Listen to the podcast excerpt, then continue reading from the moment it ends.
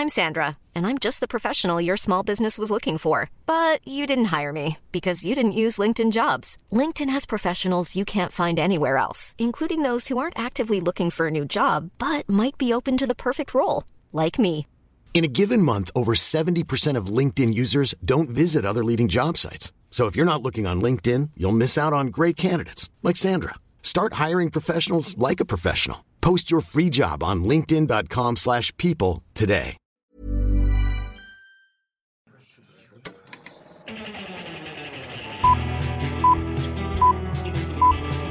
Saca el fanboy que tienes dentro. No tengas miedo de enojarte. Esto es el Club de los Amargados. Amiguito, voy a comenzar este programa con una tragedia. Prepárate, escúchame. Ah, oh, oh, oh, a ver, a ver, a ver. a ver. Mira, yo, me- yo acabo de ir a Los Ángeles porque fui a hacer las entrevistas de Vin Diesel para la película de Bloodshot. Qué entrevisté a Vin- tragedia. Oh, no, espérate, espérate. Yo entrevisté a Vin Diesel. Bueno, luego te cuento. Porque ¡Qué luego te cuento, tragedia! luego te cuento en privado qué pasó porque si hubieron tragedias. Luego te cuento, en serio.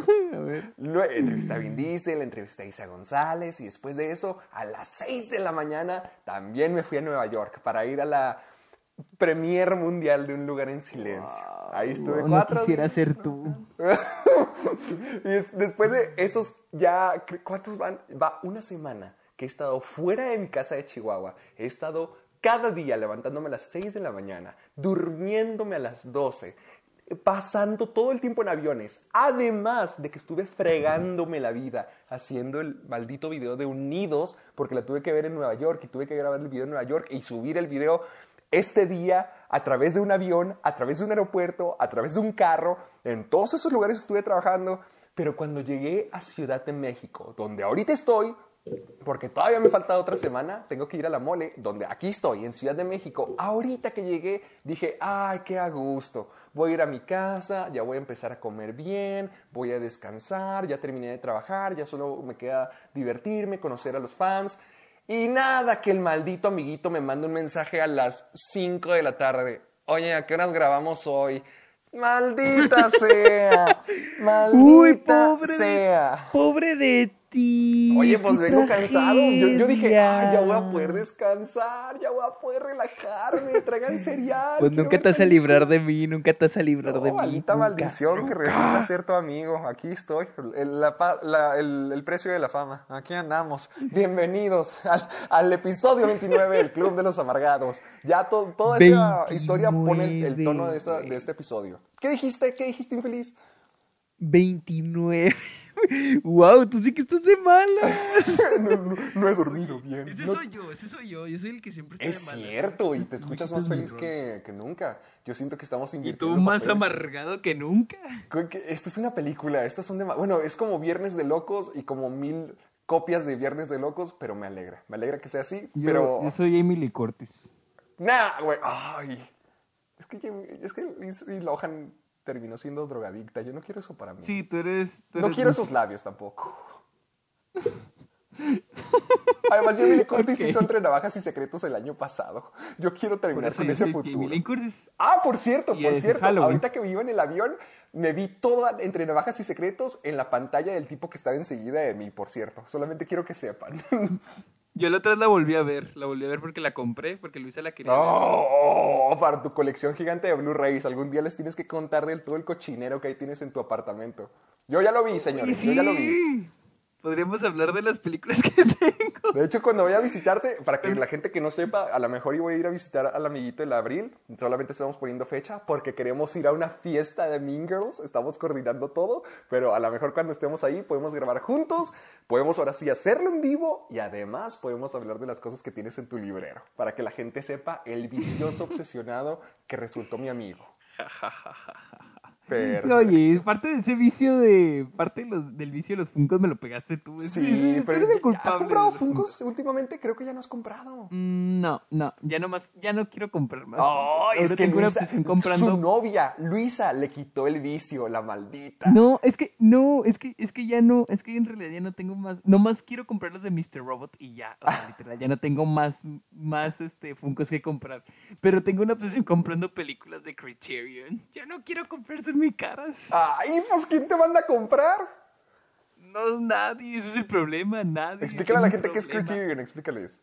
Ok, para los que no sepan, el Criterion Collection es como que una colección de películas. Una colección, es una compañía que se encarga de am, preservar películas que son difíciles de encontrar. Aunque, pues, últimamente han sacado películas que son muy fáciles de encontrar, como El Gran Hotel Budapest, o todas las películas de Wes Anderson, o ¿Cómo te próximamente quejas? ¿Cómo te quejas? Pero lo padre de estas ediciones es de que viene contenido que tú no encuentras en ninguna parte. Aparte de que te agregan eh, imágenes y este mm, contenido detrás de cámara, aprobado por los, por los productores, por el director.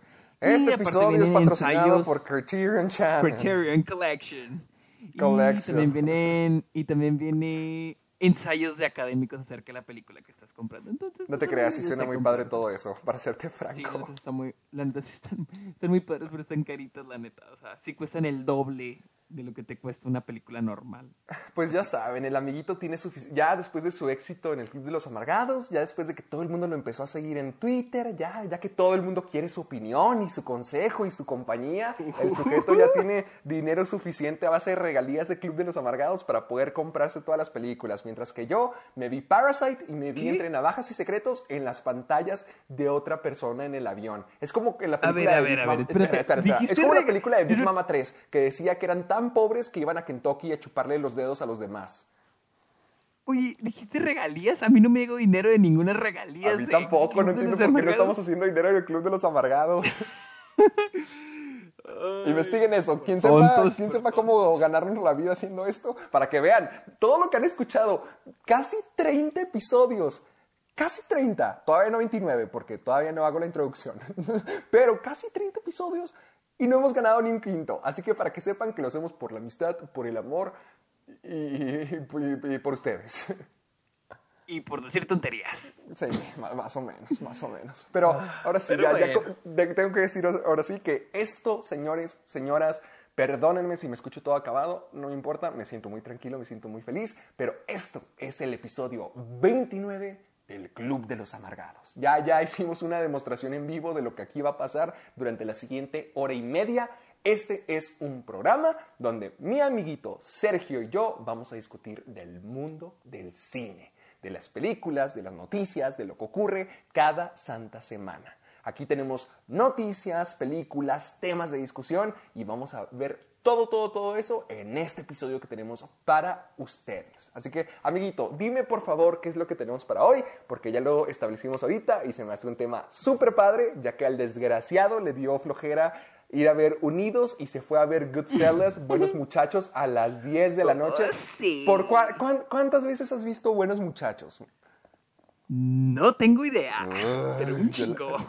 Yo la he visto como tres, cuatro veces y es de mis películas favoritas de todos los tiempos. Pero nunca la he visto en el cine como tú. Yo, yo fácilmente le he visto unas. Yo la veo dos veces al año, probablemente. ya- ya es la por fecha. ejemplo, por ejemplo, ya llegó la hora Llegó la hora. en mi calendario, ¿no? También, por ejemplo, Zodiac. Zodiac le he visto también un chingo de veces. La veo como unas cuatro veces al año. ¿Cuáles son las películas que más has le- visto en toda tu vida? Trainspotting. es Espera, ¿por qué? Espera, otra vez. ¿Por qué viste Zodiac cuatro veces al año? Porque me encanta. Pero nunca de- encanta. no hay momento de mira, tú ves muchas películas y ves muchas veces la misma película. No hay momento hasta en el año. No hay momento donde dices como que ya perdió la magia, ya sé qué es lo que va a pasar, ya no me emociona. No, es que, por ejemplo, películas largas como Goodfellas y Zodiac, hay momentitos que a veces olvidas, o hay momentos que estás esperando que a huevo el momento que estoy esperando, sí. Y como son películas, por ejemplo, Zodiac, la versión extendida dura tres, casi tres horas. Goodfellas dura dos horas y media. Entonces, Y pasan un montón de cosas, o sea, pasan un montón de cosas, entonces no te aburres, o sea, siempre hay algo nuevo, siempre hay algo diferente. Es como una vez veníamos en carretera y alguien preguntó de que, ¿cuál, si tuvieran que elegir una canción, o sea, están en una isla y les dicen, ok, tienes que elegir una canción y esa es la canción que es elegir para siempre. O sea, lo que, o sea, no elegirías una canción que es igual a todas, o no elegirías una canción que todo el tiempo es lo mismo. Por ejemplo, alguien dijo que Bohemian Rhapsody. ah, Entonces dije, mm, ah, ah, ok, sí, cambia. Por ejemplo, yo... Por ejemplo, algo como Pink este, Floyd. Ándale, ándale, algo largo, algo ah, que ah, no se te haga... Que, que sea como no que se una haga- experiencia, ¿no? que no te acostumbres. Exactamente, exactamente. algo- Ah, por, ejemplo, por ejemplo, yo, en mi caso es por- Scott Pilgrim. Oh, ok, ajá. Y, es- esa tiene muchos detalles, porque incluso en la edición, puedes tener la historia, pero también puedes ver la edición de, de Edgar Wright, o también puedes ver la comedia de Edgar Wright, o sea, como que hay muchos chistes que siempre van a pegar y otros como que tienes que estar viendo en el fondo y puedes notar, así como que varias cosas que no notas la primera vez, así que esa está muy saturada de, de visuales, creo que por eso a lo mejor es tan fácil para Yo- mí poder verla. Yo, por ejemplo, yo creo que no tengo una peli... Se me hace bien difícil elegir una película así. Por ejemplo, canción, yo elegiría Touch de Daft Punk. O sea, la esa fregada, no sabía que eras amo tecno, esa- de seguro eras de los niños que bailaban Tectonic en la secundaria. Pero, pero, ¿qué the fuck? ¿Qué tiene que ver con eso? O sea, escuché la para mí lo mismo, para mí son escuché- robots todos. A mí no me Escuché la canción, escuché la canción y vas a decir, wow. La voy a escuchar cuando me duerma en tu está- honor, para, para ver qué tal. Está preciosa, está, ah, yo amo esa canción, está hermosísima. Y eh, yo, estoy- yo espero que haya, haya mucha gente de las que nos escucha que sí la haya escuchado y digan, sí es cierto, tiene razón Sergio. O es de que está pendejo este güey, pero bueno. Ay, que es que rápido escaló Pero, eso. pero de películas, de películas no sé, tendré que pensarlo muy Di- bien. dijiste Train Spotting y qué más? Transpotting, la he visto un millón de veces. Que por cierto, yo le regalé a Sergio el póster que tiene de Train Spotting en su habitación. La otra vez vi una Ah, foto sí, me lo de Luisa en él sí, y cierto, también, sí, también le regalé un, póster de Mid-90s, nomás para que sepan. Ah, sí, también. Ya lo tengo colgado, ya te lo tengo colgado. Sí, y enmarcados, sí los vi. Y enmarcaditos, claro, todos los enmarco. Gracias, gracias, gracias. Pero ¿cuáles? Pero bueno. No, pero ¿cuáles películas? ¿Cuáles películas? Por ejemplo, yo soy, mira, así de fácil. Yo he visto Scott Pilgrim, Goodfellas, Chicas Pesadas. Ah, y sobre todo, Shrek 2. Oh, sobre todo. Yo creo que la primera de Shrek la vi un montón de veces de chico. También de chico más de grande, muchas veces.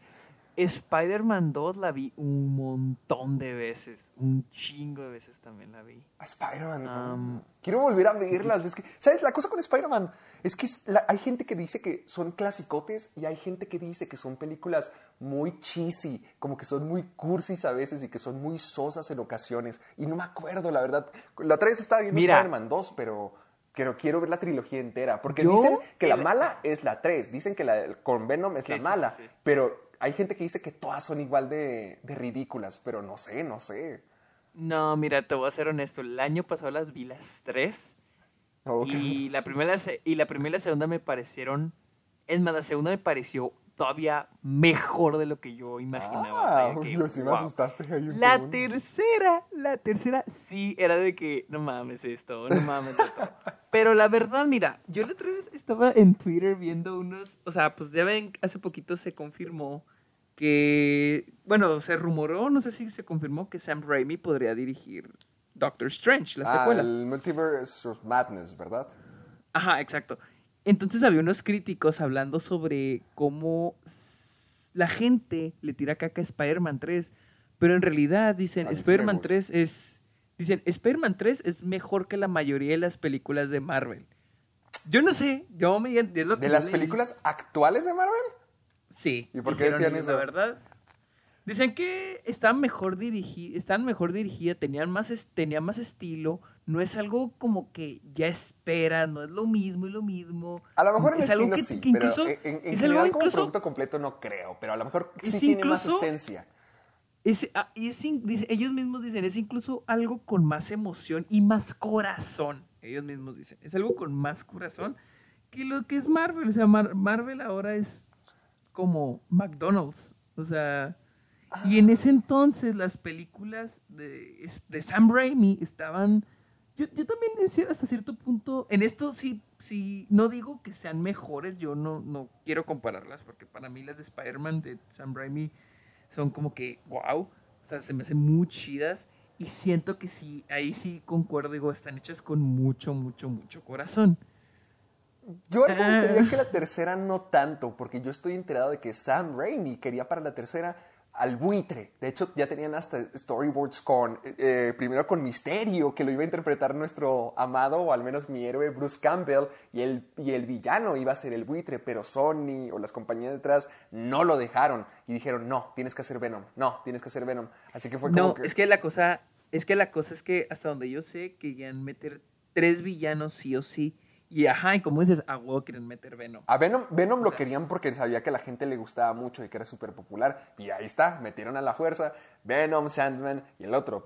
Sí hay corazón, sí siento que Sam Raimi trató de ser como que lo mejor que tenía, pero ay, siento que todavía, ay, ay, es como que ya empezó, ya nos empezamos a enterar más de esas historias de donde la compañía siempre mete la cuchara y arruina todo. Siento que esas fueron los orígenes de, de ya decirlo tan fácil. Sí, pues es que, es que hay que tener en cuenta que con la primera Spider-Man ellos dijeron de que, ah, pues vamos a adaptar esta película de superhéroes en una época donde, seamos honestos, la única que era que fue exitosa, o sea, y que fue bien en crítica y en taquilla fue X-Men, la neta, o sea, ni Daredevil, no sé si ya se había No. estrenado por entonces. Las de Batman de Burton, la primera, pero de ahí fueron empeorando. O sea, incluso puedes decir que hubo como, hay un espacio en el que se dejaron de hacer películas de superhéroes o se le restó importancia.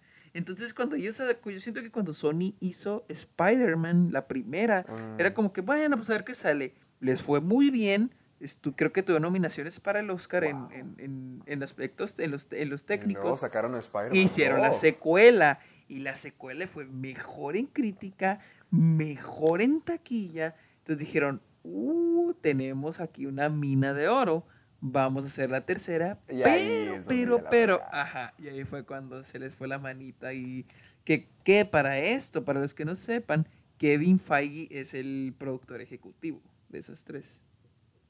Ah, ah, sí, sí, sí, sí, cierto. Sí, me acuerdo que cuando lo entrevisté, ¿Sí? mientras que estaba haciendo toda mi investigación, vi que su nombre estaba involucrado. Ay, tu jefe. Sí, sí, ese men. Oye, se- ahorita Ese que estamos haciendo todo esto, se me acaba de ocurrir que un día de estos, cuando no tengamos noticia, cuando no tengamos nada, tenemos que hacer un, un barra libre, tenemos que hacer un todo se vale, como que nomás de brincar de tema en tema de películas. Siento que sería muy fácil. usted y muy sabe, usted sabe. Porque mira, ya, gustaría, ya gustaría. llevamos, señores, ya llevamos casi 20 minutos del programa y ni siquiera he dado no hemos la hablado de las noticias. Y no he dado ni siquiera la introducción. A ver, aquí va. Ahora sí, señores, esto es el Club de los Amargados. Este es nuestro episodio 29 y ya acabamos. Todo esto era una demostración de lo que va a pasar si ustedes se quedan con nosotros, si deciden seguirnos aquí por Instagram, por iTunes, por iVoox, donde sea que nos sigan. Pero ya saben qué es lo que les va a esperar. Usualmente estamos más enojados, pero hoy andamos de buen humor y esto está bien. Pero ya saben que siempre, siempre, siempre que quieran escuchar el Club de los Amargados, lo pueden hacer en las plataformas de Spotify, de iTunes y de iVoox. Y por favor, señores, descárguense el programa. No hay nada más satisfactorio que ir en un avión, que ir en un camión, que ir en el metro, que ir a la escuela, que estar en el gimnasio, que estar en la soledad de tu cuarto, porque es sábado por la noche y tú no sabes bailar y no tienes amigos y te da pena ir al antro y no sabes si ir o no y te da miedo quedarte solo toda tu vida. Pues no estás solo, estamos nosotros. Aquí estamos, aquí estamos. no Aquí te estamos, aquí estamos para que nos escuches, pero te tienes que descargar el programa. Y además tenemos que, tenemos que usar el hashtag Soy Amargado cada vez que quieran compartir cosas acerca del Club de los Amargados. Recuerden, hashtag Soy Amargado. Sergio y yo, a través de Instagram, a través de Twitter, siempre compartimos todo lo que nos mandan. Y cada vez nos hacen más dibujos. ¿Sí los has visto, maldito? Sí, sí los he visto, sí los he visto. y bien los memes. Los memes, nos hacen buenísimos memes. O sea, no hay nada más satisfactorio que gente que escucha el programa y gente que identifica las cosas que le gustan a Sergio, las cosas que me gustan a mí, o las cosas que ocurren en cada episodio, que nos las manden, ya sea con un meme, ya sea con un dibujo, ya sea con un chiste, ya sea con una frase. Realmente nos alegra el día demasiado. Al menos a mí sí, a mí me pone de un súper buen humor. Sí, Y a mí también. Sí, el programa que puedo hacer con mi ¿Me amigo. acuerdas del video? ¿Cómo, cómo? Me acordé del video que pusieron en, en Instagram. ¿Cuál, cuál, cuál? ¿No lo viste? ¿Cuál? ¿Qué era? ¿Qué era? Ay, ok, para los que no sepan, alguien. A ver, déjamelo. Ah, ese alguien hizo- no me ok, suena para- como un buen tipo. No, alguien hizo una cuenta en Instagram que se llama Club de los Amargados Team. Para que lo sigan, A ¿eh? ver. Amargados Ah, ¿el, el Team. que te mostré la otra vez? ¿El que tú ya dijiste que ya la seguías? Sí, sí, que yo lo seguía. Ok. Esto. ¿De qué te ríes? Alguien hizo un video que está buenísimo, güey. Ok, síganlos, neta, síganlos. Los, los, los, los memes de esta página están muy buenos, la neta. ¿Cómo? Espera, ¿cómo le pongo? ¿Cómo Hicieron? ¿El un video. No, Amargados Team, Amargados Team. Ah, Amargados Team. Amargados Síganlos, síganlos, síganlos en este Ah, video. ya lo vi. Ah, es una foto. Ya lo estoy siguiendo. Ah, mira, no había visto este video. A ver. Velo, velo, velo.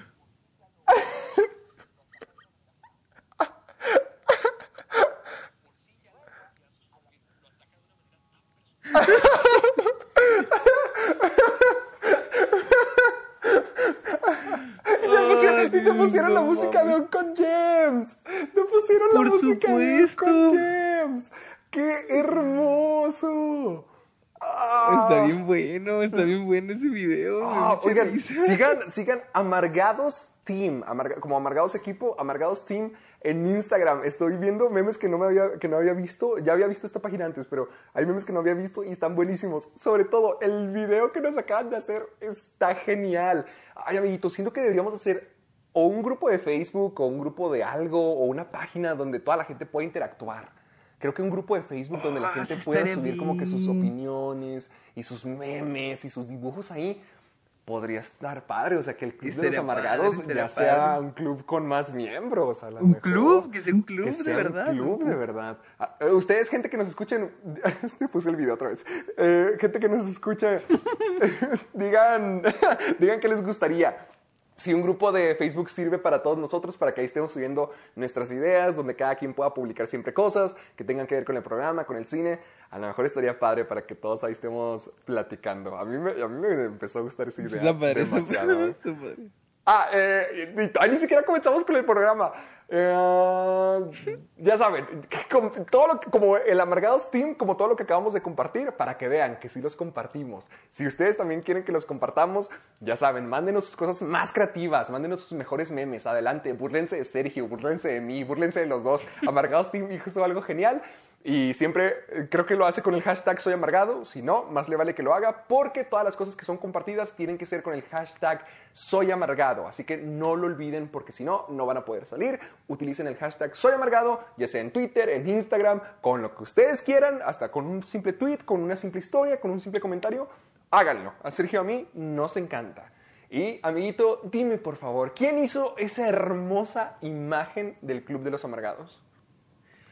Los responsables de esa her- del hermoso diseño del Club de los Amargados son It's Area Agency. Síganlos también en Instagram, síganlos. Ellos, no, no, no, no, no. Diseñadores Pro- profesionales, la verdad. profesionales. También Otro de caja de películas. Yo, ya los he contratado para caja de películas y estoy seguro que el amiguito y yo los vamos a seguir contratando para el futuro. Sí, uf, por supuesto.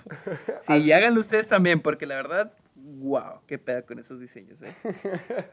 Así que ya lo tienen todo, nomás antes de comenzar, que sepan que en este episodio de hoy vamos a tener un montón, bueno, algunas cuantas noticias, pero todas las noticias están buenas, además de que también vamos a tener video reacciones simultáneas, porque el amiguito y yo vamos a ver el tráiler de la Viuda Negra final al mismo tiempo, y como el maldito no vio la película de Onward, y yo sí, qué sorpresa, qué sorpresa, señores. Vamos, sorpresa. Qué sorpresa que no va a haber algo.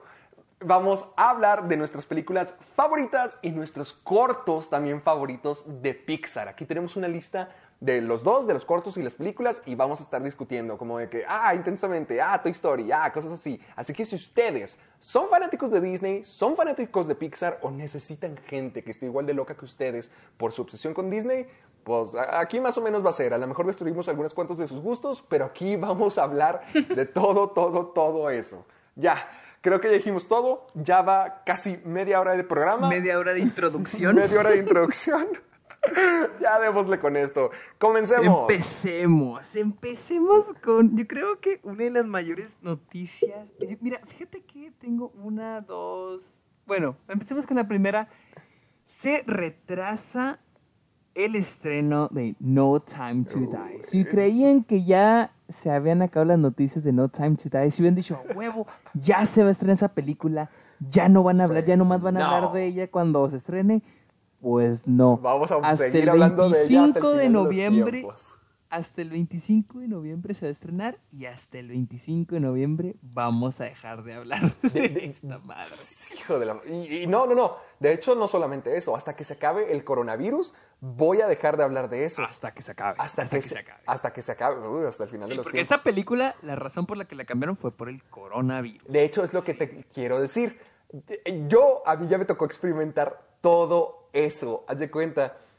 Eh, yo cuando, cada vez que voy a un junket, cada vez que voy a una entrevista, pues veo a muchos de mis amigos periodistas y muchos ya llevan aquí en el negocio durante años, muchos ya llevan otros lados de, de películas, o sea, como que los mandan a más cosas.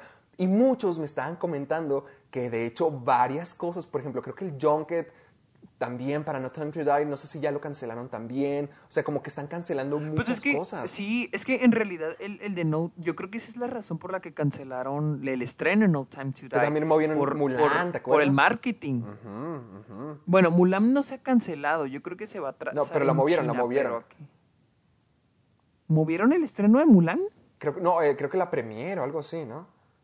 Ah, ah, creo que sí, sí, creo que sí en China, pero nada sí, más. Sí. Sí, no, no, no, a, a eso me refería, pero para que vean cómo está la cosa. Ah, hoy Sí, sí, uno, sí. uno de mis colegas me comentó que ya están cancelando junkets. O sea, la- la- los viajes que me toca ir para pues, que el amiguito también me ha acompañado, él ya, ya vivió toda la experiencia, eh, ya mu- muchos los están cancelando hasta que a lo mejor no van a, como que va a bajar el ritmo un ratito. Porque la gente sí está bien temerosa del coronavirus. Hasta Isa González no me dio la mano, no por payasa, es súper hermosa y súper genial, fue la mejor. Pero me dijo, no, mi amor, estás contaminando a la gente, ya nos vas a matar a todos. Literalmente para o no los saludas a los actores, o los saludas con el antebrazo, o sea, como que chocando antebrazos. Así saludé a Vin Diesel, dándole el antebrazo al tipo. Y a- así de, de extremo está. O sea, Yo digo oh- que da- es nada más que les das asco y ya. no, era, No mi te tercera, agüites, era no. mi tercera vez con Vin Diesel, no le puedo dar a... Sí, por eso ella dijo, "Ah, este Maldito. mano, guácala. A ver. una infección. No, ya quiero que hagas tú tu primera entrevista. Ya estu- señores, estuve a punto de mandar a Sergio una entrevista y me dijo, ay no, qué flojera, no sé. No es cierto, no es cierto. Ay no, Eso, soy muy malo. No, no es cierto. Pero qué pasa, cosas que hacer. Pero, pues para que vean, el, el coronavirus sí está afectando y de hecho, ya de una manera muy lejana, hasta también afectó mi trabajo porque están cancelando cosas de- a las que me dedico. Ya, ya vi a lo que De me hecho, refiero.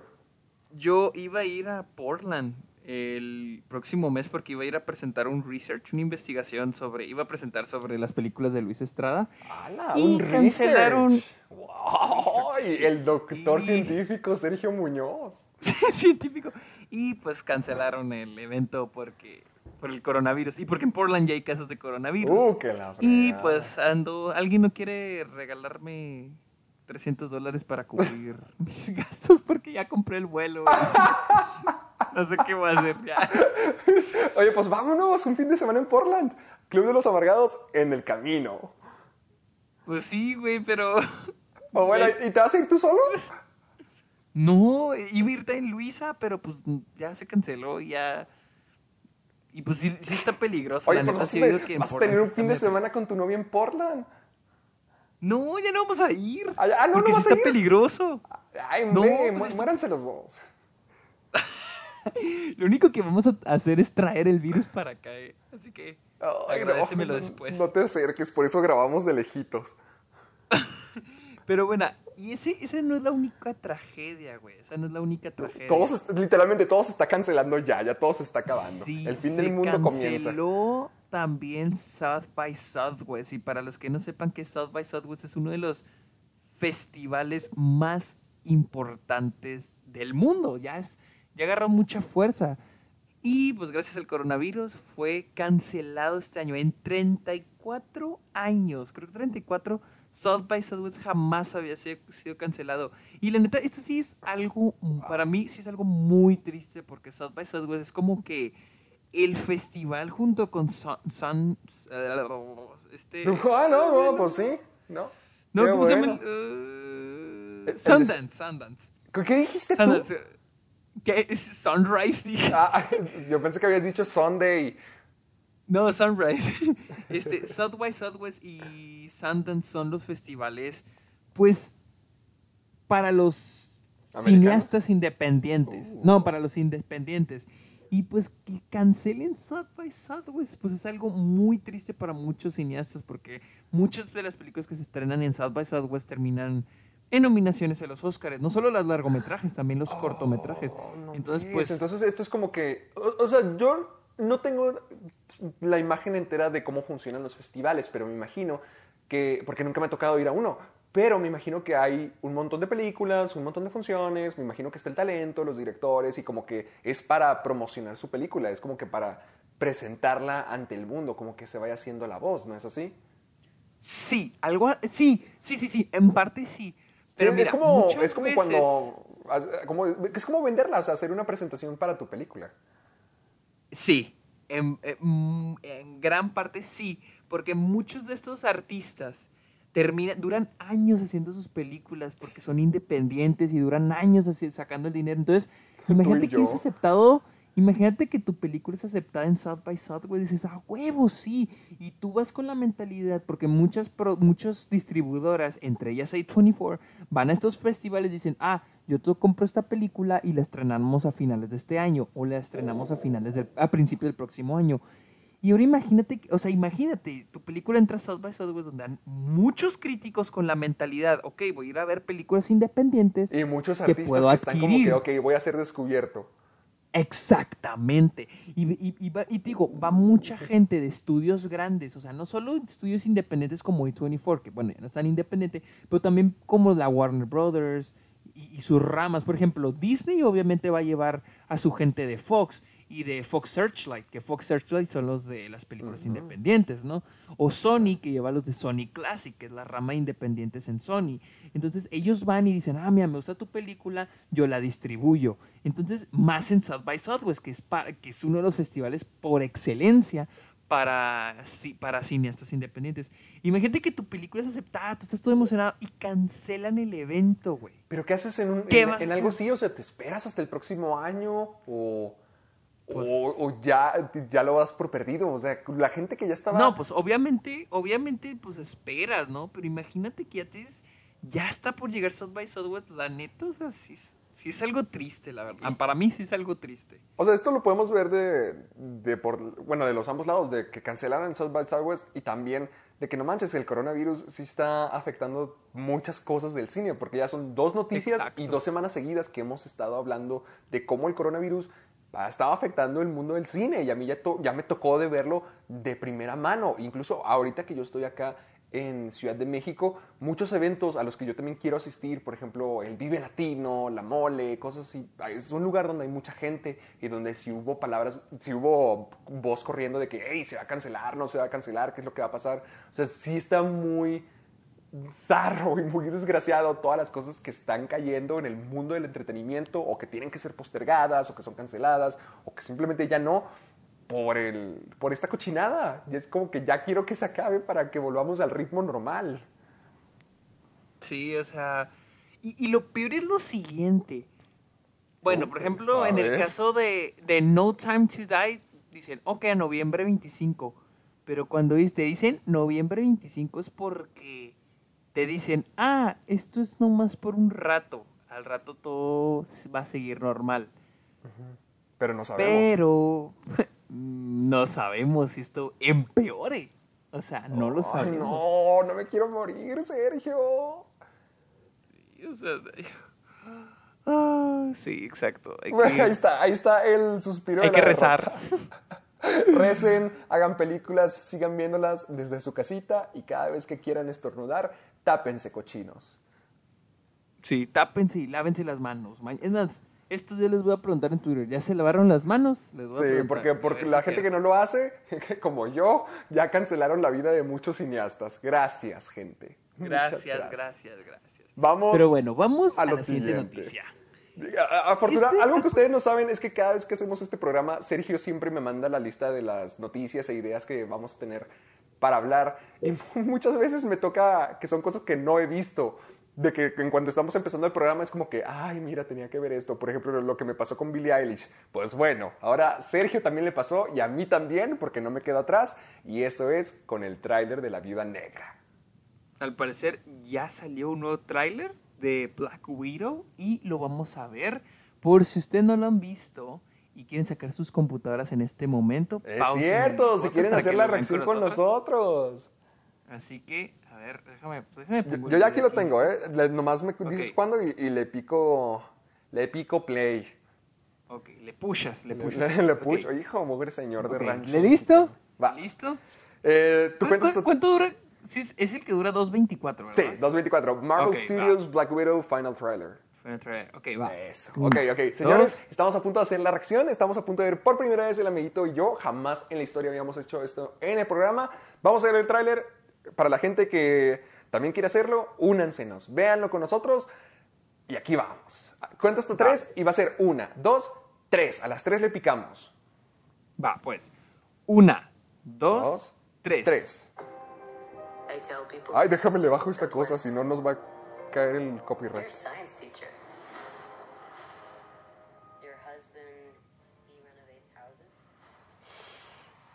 Moving. Uf, Florence Pugh, te amo. Todo obsesionado. Es que ay, ya es la mejor del universo, ya es la mejor del presente, es como la siguiente generación. Mm. A ver, pregunta, ¿tú crees que Taskmaster vaya a ser esta... Ay, se me olvidó la favorita. Ah, sí, ahí está. ¿Tú sí crees que sí? Sí, lo que han de decir, ¿no? No. Ah, entonces. Es que lo leí en una parte, spoiler. No, yo también había visto, pero no como spoiler, sino como que gente teorizando. Y yo dije como que... Ah, sí, un rumor, probablemente. ok. Sí, como un rumor. Y yo dije, sí, tiene sentido.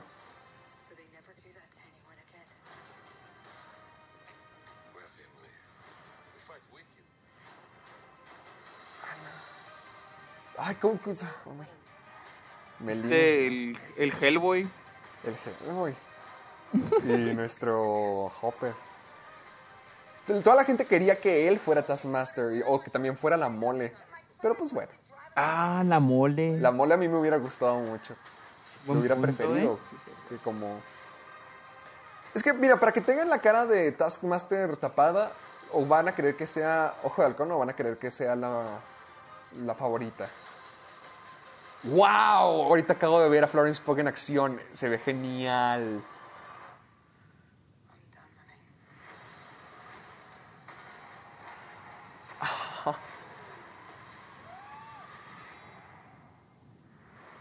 Wow, este fue un tráiler mucho mejor. Sí, mucho mejor. Muchísimo mejor. Este tráiler me gustó mucho.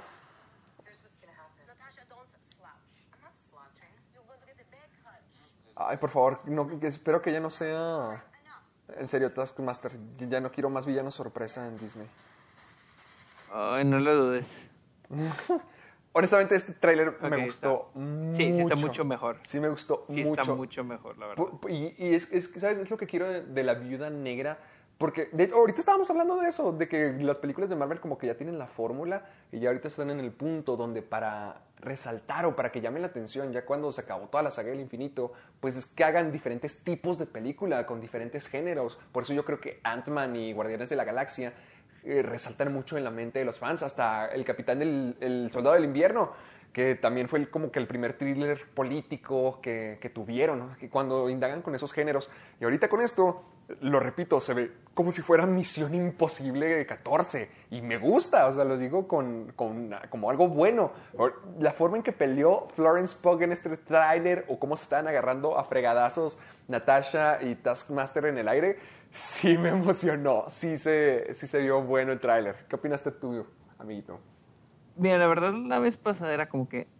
Sí, ah, como que, ok. Se ve como un tráiler de película de acción gene, súper genérico. Ay, Ya siento que hay un poco, ya se ve un poquito mejor, la neta, ya se ve. Esto se un vio bien. Más de ¿eh? personalidad. Este se, este se vio con mucha, mucha personalidad. A ¿Cuándo, sí ¿cuándo se estrena esa película? En... El primer mayo, primer mayo. Sí, no sé qué, qué me sea el número 5, pero el primero de mayo creo que es. El primero de mayo. De hecho, se estrena el, el mismo día que Avengers Endgame, ¿verdad? Endgame creo que se estrenó el 30 No, amiguito, de abril, pues, creo. ya, No me pidas tanto. No, sí, sí, creo que sí. Yo hablo de fecha. películas, no me memorizo cuándo se estrenaron. No sabes de historia. No, soy inculto, no soy tú, al parecer. Con Sí, tus, pero... con tus Sergio Bots que te siguen en Twitter. ¿Qué? ¿Qué tiene que ver? Solo pregunté la fecha. No, me- total. Sergio Bots. Me, me gustó, honest- a mí sí me gustó este tráiler. Este sí me emocionó más, porque te- cada vez que pienso en las... Mira, e- estos últimos días he estado, y este- estos últimos meses más bien, he estado pensando en cómo es mi opinión del cine y cómo ha cambiado a través del tiempo, porque ha sido todo un viaje, o sea, como que empezar a nutrirme de cine cuando, cuando empezaba, o sea, cuando apenas me estaba como que agarrando la onda de lo que me gusta en el cine, todo eso, y empecé a ver las mejores películas, y luego empezó la, justamente después de eso, porque fue en prepa, empezó la época de los superhéroes.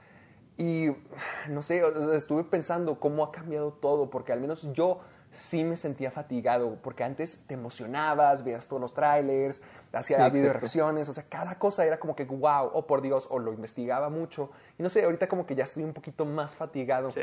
pero esto sí, sí genera interés en mí. No porque sea una película de Marvel, no porque sea una película de La Viuda Negra, sino para mí es una película de espías y es lo que quiero, es lo que lo repito. Cada vez que hablamos de este tráiler o de esta película, siempre lo repito.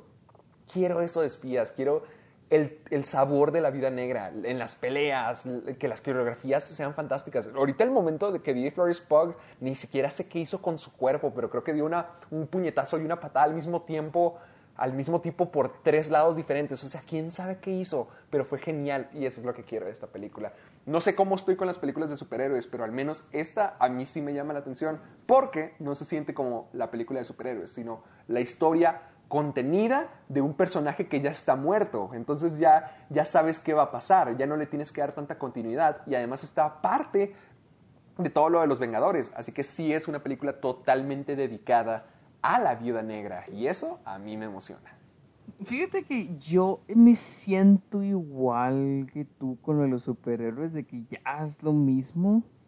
Pero no me, me sigo sintiendo igual. Ni siquiera esta película me puede hacer sentir de que. Uh, que la verga. ¡Guau, No, yo sé que ni esta película te va a hacer sentir nada en la vida te hace sentir. O sea, es que te voy a ser honesto, o sea, el chiste del cine, el chiste de las películas es ver mundos nuevos, personajes nuevos, historias nuevas, pero, o sea, estar viendo, no sé, yo sé que para muchos es muy divertido, o sea, y es respetable, o sea, Sí, sí. yo lo entiendo, o sea, yo entiendo que para muchos unas cosas son, digo, la neta, o sea, yo, yo, yo me entretengo veces con la actividad paranormal, disfruto esas películas. Pero, o sea, yo, o sea, con estas películas, las de Marvel, o sea, estoy viendo los mismos personajes, siento una historia reciclada.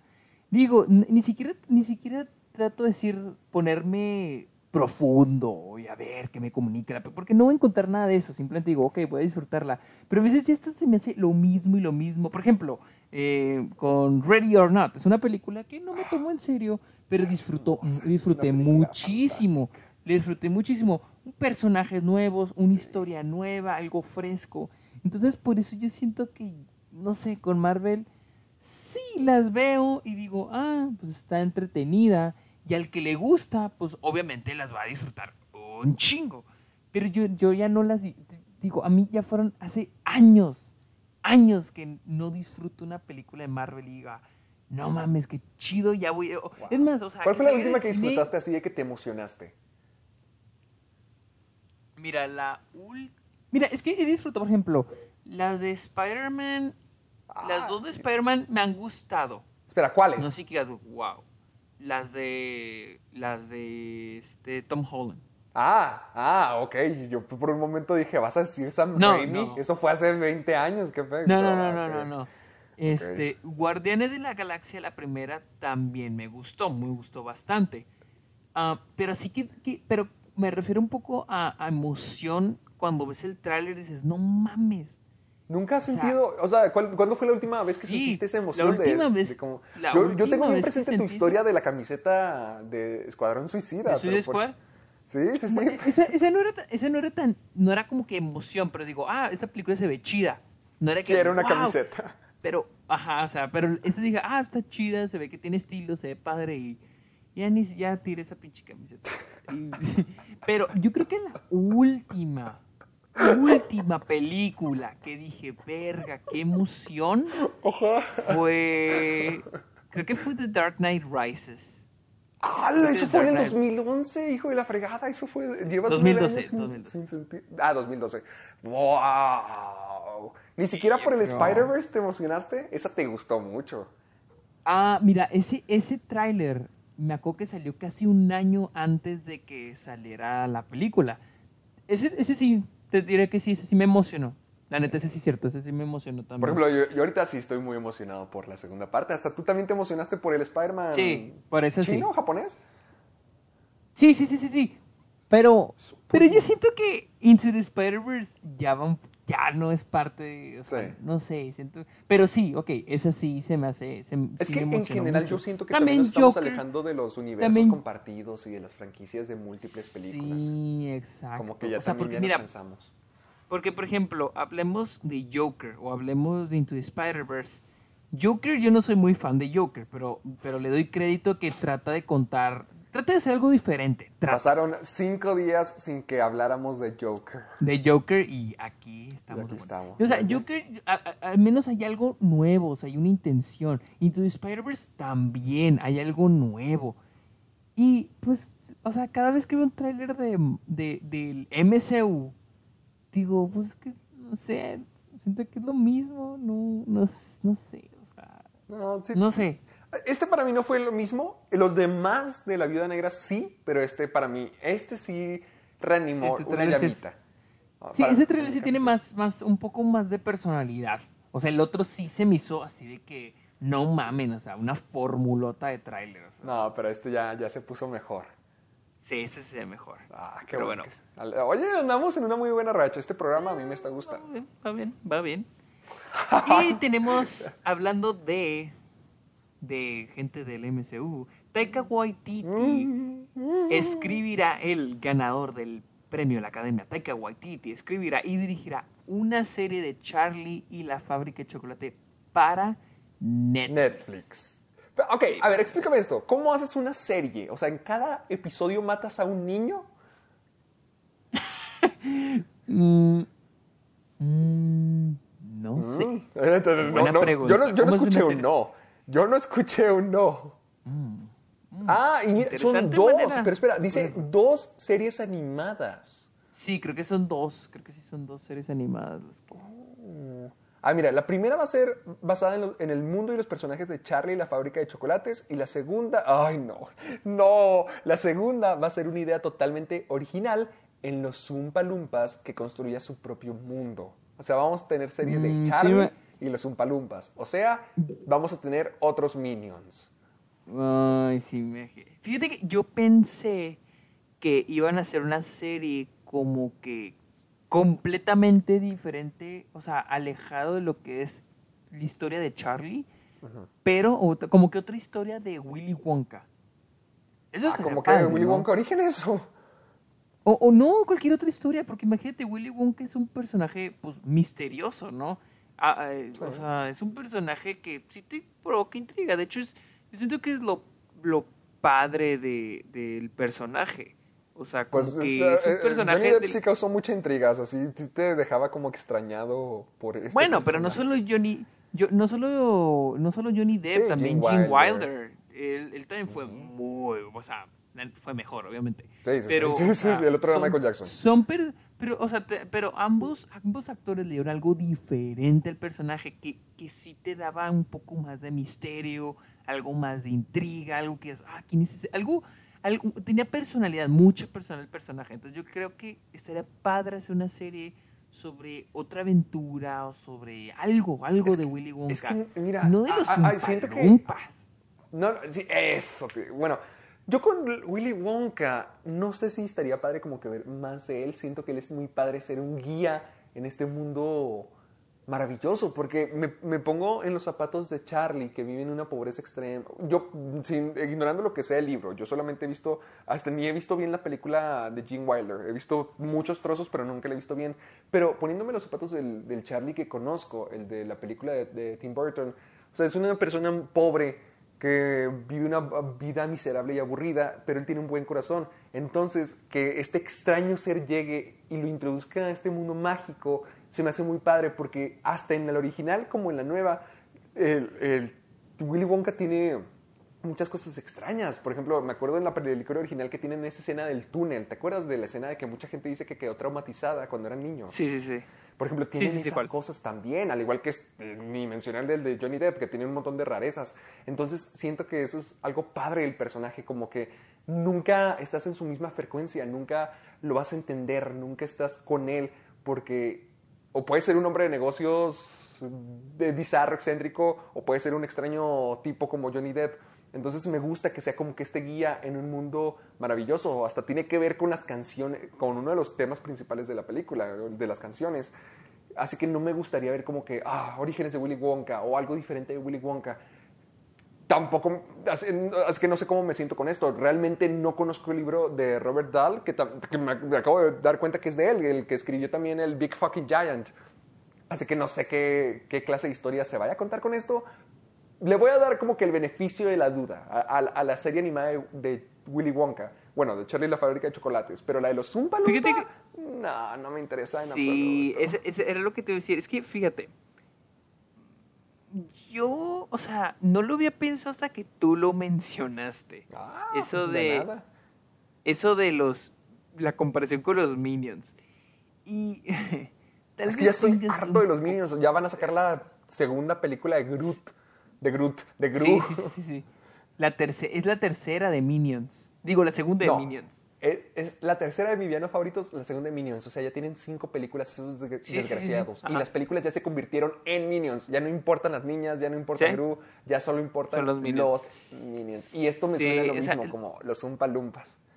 Sí, es lo que te estoy... Ajá, no lo había pensado así. O sea, es que te po- ponte a pensar, tal vez Netflix necesita algo así, ¿no? Algo para empezar a vender como que mercancía. Porque ahorita tiene, por ejemplo, Stranger Things, y yo creo que es lo que más vende mercancía de original de Netflix, yo creo que es lo que más vende de ellos. O sea, no solo, no Estaría solo bueno que la gente más lo que vea. más vende de Netflix ahorita, ¿eh? Estaría bueno investigarlo.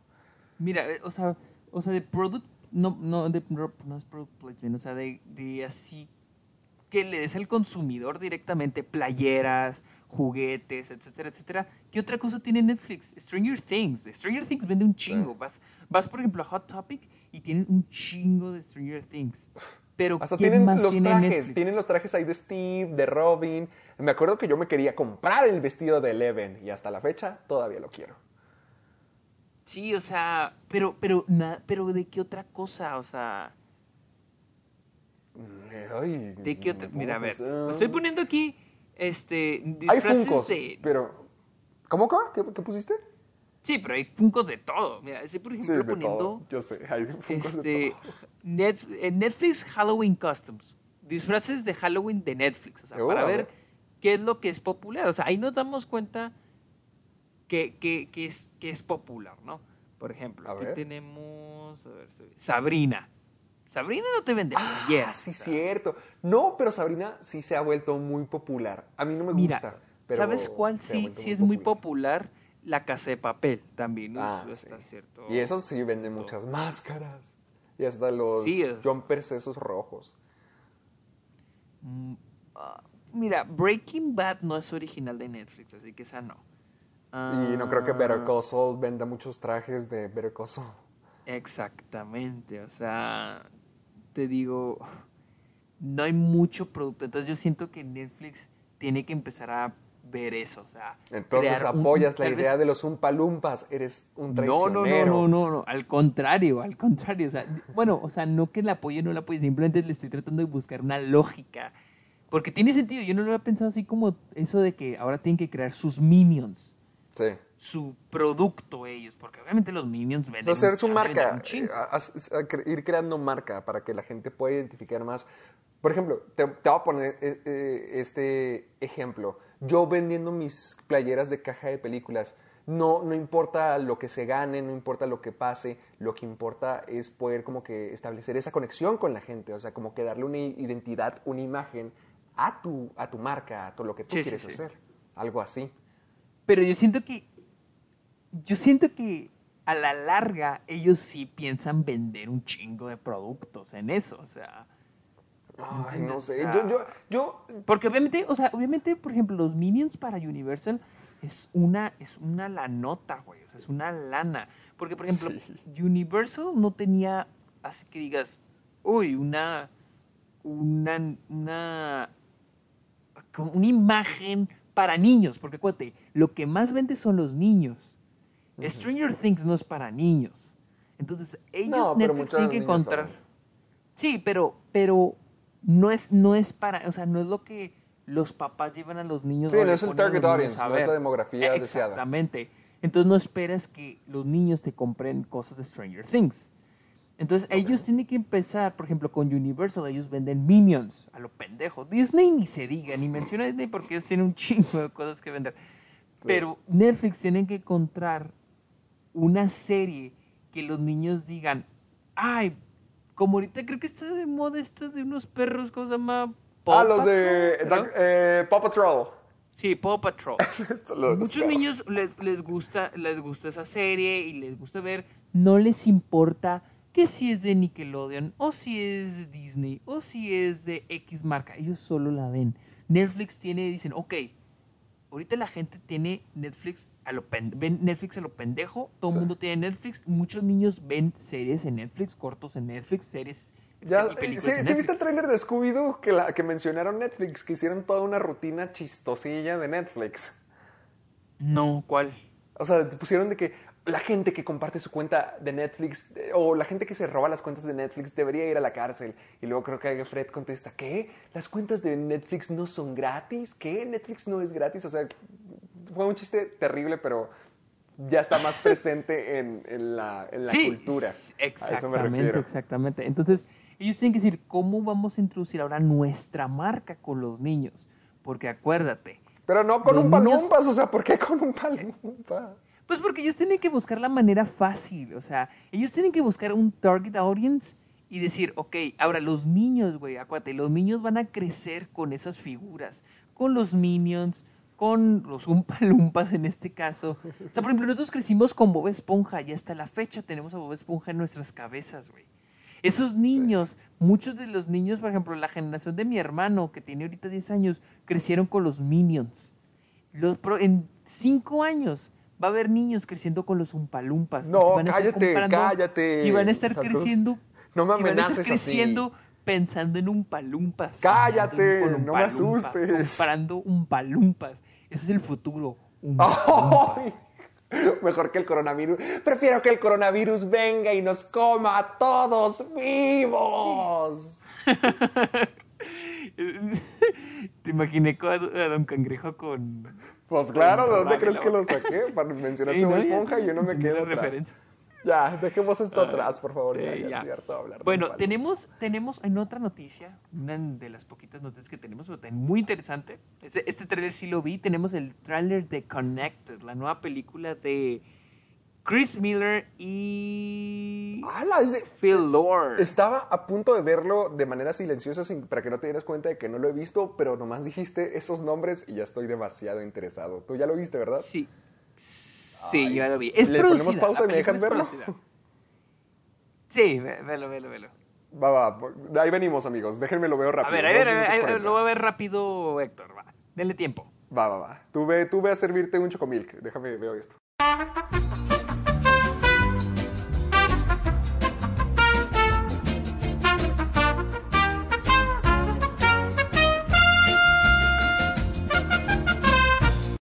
Ya lo vi, ya lo vi. ¿Quién, quién empieza? Ah, bueno, tú, Tú, estabas explicándolo todo. Tú di, tú di, tú di- ¿De qué se trata esto? No sé, güey, la neta no sé. bueno, Pero- esta película es, es, es- es producida por Christopher Miller y Phil Lord, que son los, los directores de 21 Jump Street, 22 Jump Street, ah, de Lego Movie y también fueron los productores de Spider-Man Into the Spider-Verse. Y Así que- también la dirige Mike Miranda, que es uno de los directores de Gravity Falls. Y se nota, porque amé este tráiler. Lo amé y me recordó a muchas cosas que me gustan. Y sobre todo, ya, ya, ya vi que- a, qué, a qué cosas me recordaban, a cosas como Gravity Falls. Ya lo noté y honestamente vi esto, me encantó, me gustó mucho.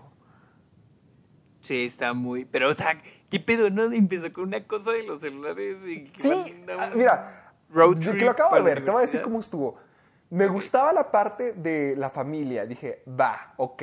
No, no se me hacía como que la historia más original, pero dije, ok, va con, con la animación, con el talento detrás. La comedia me está gustando. Hasta incluso, creo que Kate, que se llama Katie, creo que la, la niña principal de la película, y creo como que hace sus cortos y hace sus animaciones y hace sus propias.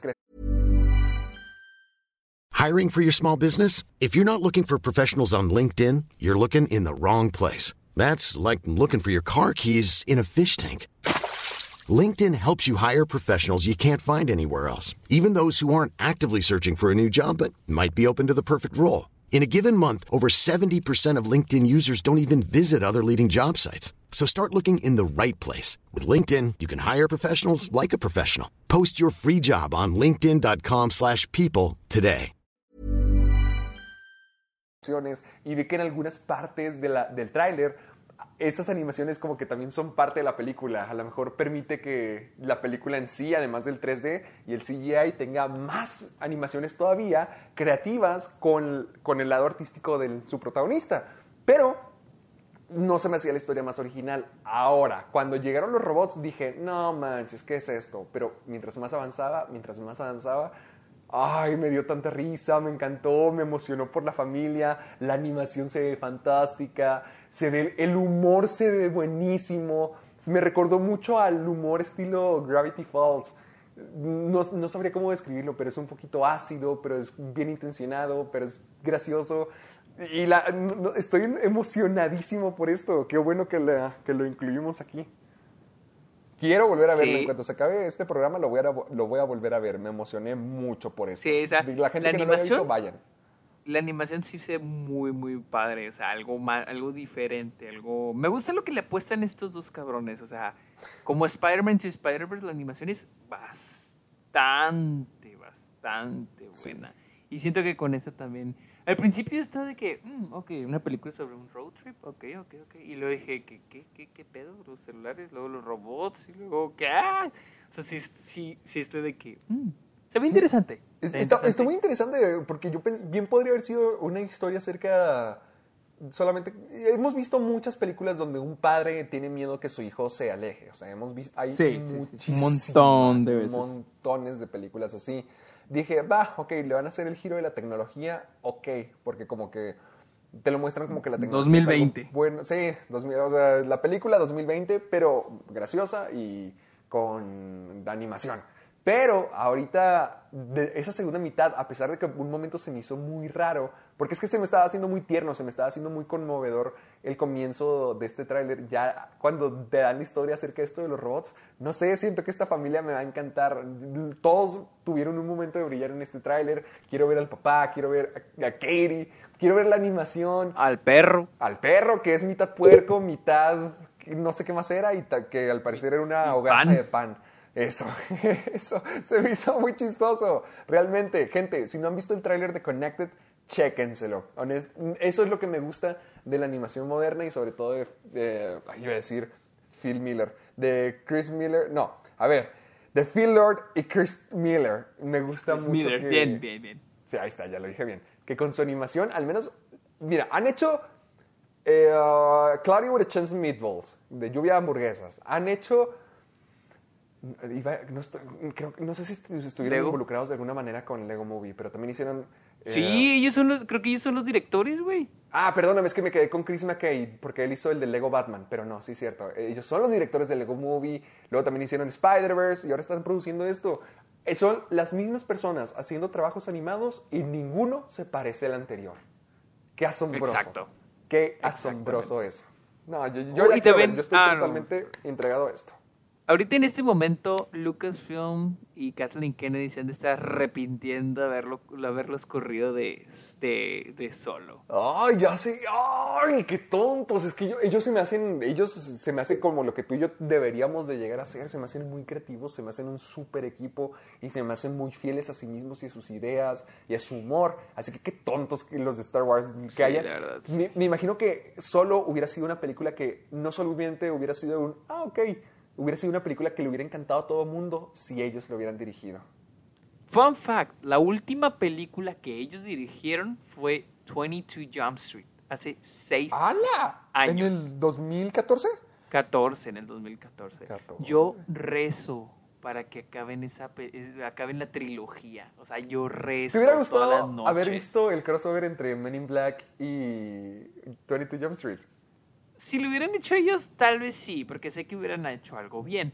Pero es, ah, no queda, no queda, no queda. No queda, pero si lo hubieran hecho, hecho ellos, sí. Y si hubieran hecho a Jenko y Schmidt, agentes de Hombres de Negro, ya, ya cada vez me gusta más la idea. Pero ay, ojalá algún día vuelva esa franquicia, porque... Sí, ojalá, porque está hermosa. A mí me encanta, la Sí, verdad. Está favor. Vean Connected, honestamente está muy padre. Todo lo que haga Christopher Lloyd y... No, Christopher Miller, Chris Miller y Phil Lord. puedes, tú puedes. Es que siempre Phil... Ah, ¿sabes qué también hicieron? Hicieron el... ¿Qué? Han dirigido... Creo que no son los creadores, pero dirigieron el primer episodio de Brooklyn Nine-Nine. O sea, también Ah, sí, también han, han dirigido algunos de como 3, 4 capítulos. Han dirigido también. Y también, de hecho, ya están produciendo la segunda película de Lego Batman, que se va a estrenar en 2022. Todavía vamos a tener más Lego. Y Spider-Man Into Spider-Verse 2. ¡Uh! Y Connected, que llegará el, 15 de sep- septiembre. El 18, 18 de Ah, septiembre perdón, tengo 18 aquí. de septiembre. Uh, 18 el mes de de mi cumpleaños. Ya sé qué voy a hacer el día de mi cumpleaños. Esto se ve fantástico. Así es. Así que pasemos a la última noticia de esta noche, antes de pasar al tema. Ajá. Y Dilo. Adaptará la serie que de The Last of Us, del videojuego The Last of Us. Tú ya lo pasaste, ¿verdad? Ya lo jugaste. Sí, ya lo he jugado. Sé que te gusta mucho, según yo tengo entendido. Sí, a mí, a mí me gustó mucho. Mira, e- el gameplay, la jugabilidad está ok. No es de que, wow. Pero la historia a mí se me hizo muy chingona. Se me hizo padre, está muy chingón. Eh, Se, se, eh, se ve rumorado. Es que la de historia, se honestamente, la historia de, de Joel y de... Ay, era Ellie, ¿verdad? Sí, de Ellie. Sí, Eli. Ah, me acuerdo que sí marcó mis días de prepa. Sí me gusta mucho y sí, sí estoy a la espera de The Last of Us. Pero lo que más me gusta de esta noticia es que la van a hacer los creadores de Chernobyl.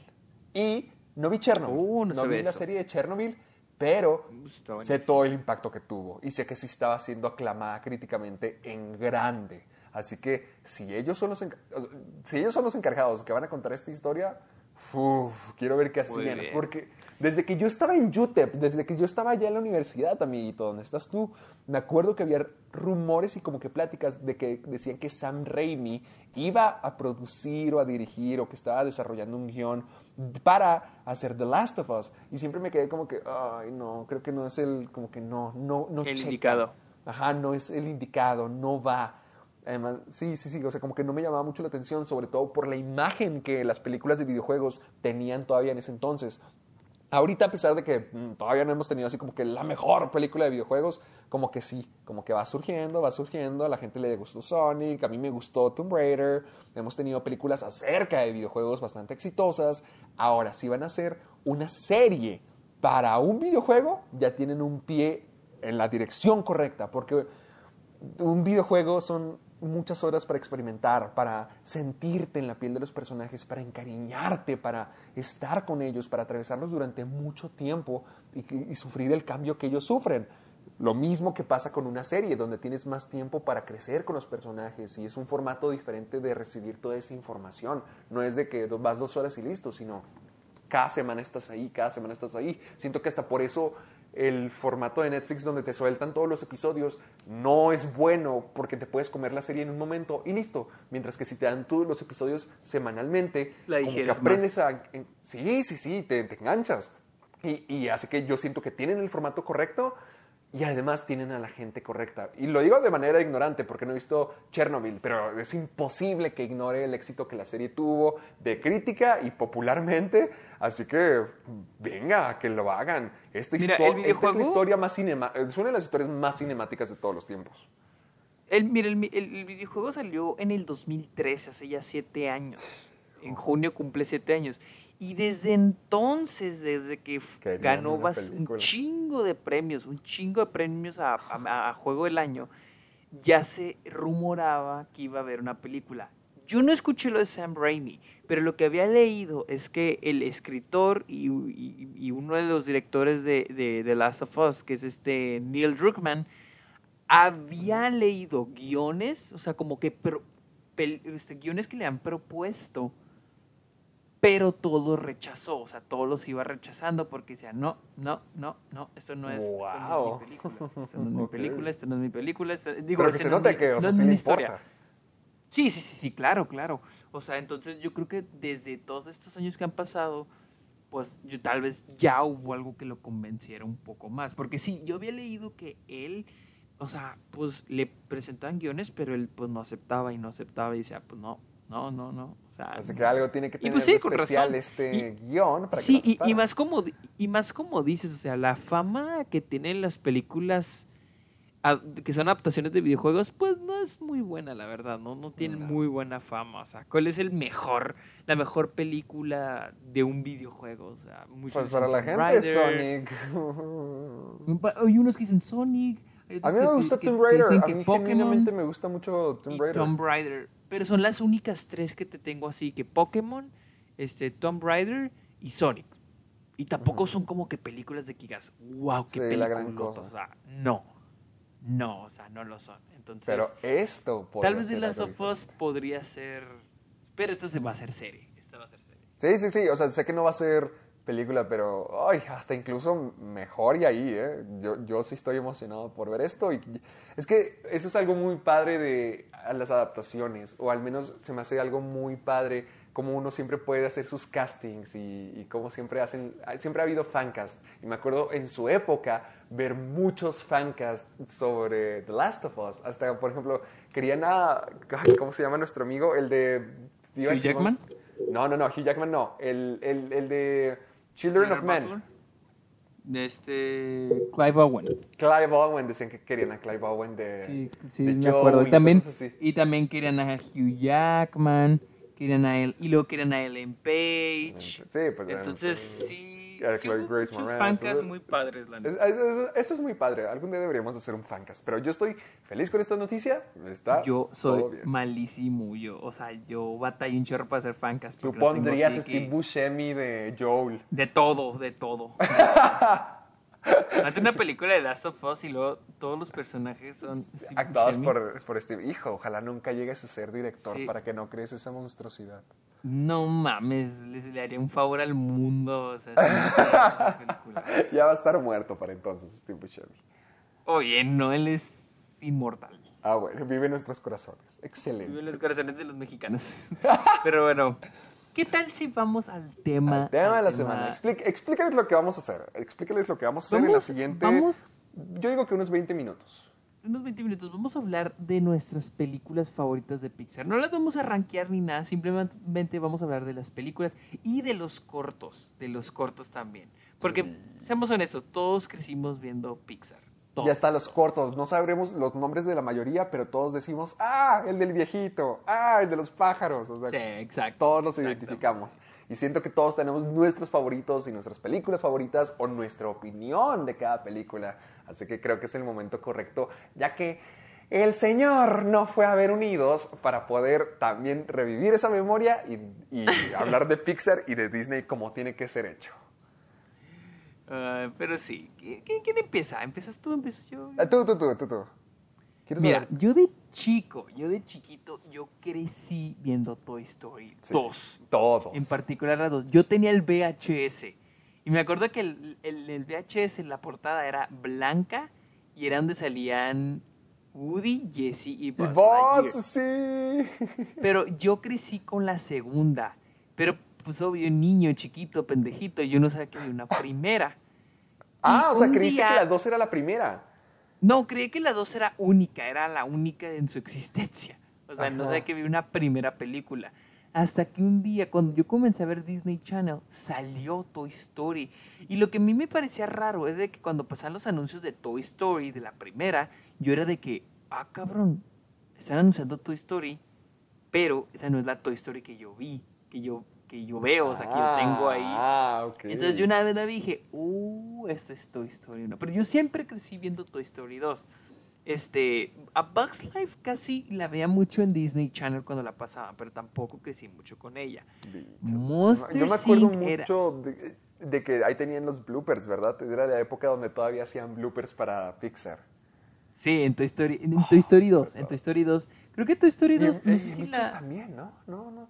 Porque me No, de- bichos no. No, sí. Me acuerdo de que en bichos sí hay, porque creo que hay, hay un blooper muy marcado en mi memoria de la reina. Ya es que la reina hormiga tenía como que un, un perrito de alguna clase, de alguna pulga o algo así. Oh, creo que sí, sí, sí, sí. Me acuerdo de que hay un blooper donde dice, esta cosa ya se meó. O sea, no, no con esas palabras, pero de que ya se había orinado encima de ella. Dije, ay, hijo, déjame lo reviso.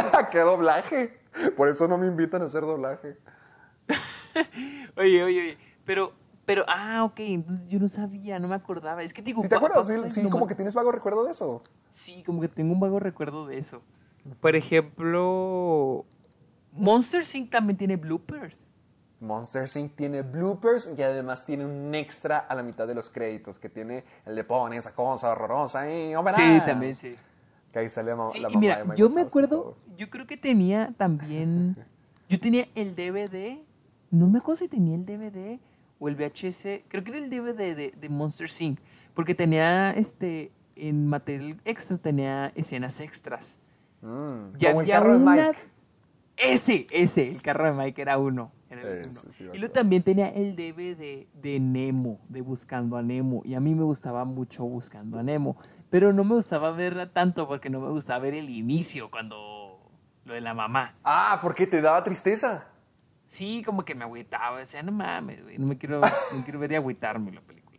Pero a mí me gustaba mucho, me gustaba. ¿Sabes qué, qué escenas? me- co- como que, no sé si, si a ti te ha pasado, yo creo que a todos nos ha pasado de niño, que como que ciertas partes en las películas, ciertas escenas que disfrutas, como que disfrutas mucho. Mira, por ejemplo, en Toy Story 2, a mí me encantaba la escena del aeropuerto, lo de las maletas. ¿A cu- ¿Cuál de todas? ¿Cuando está peleando contra el oloroso Pete? Sí.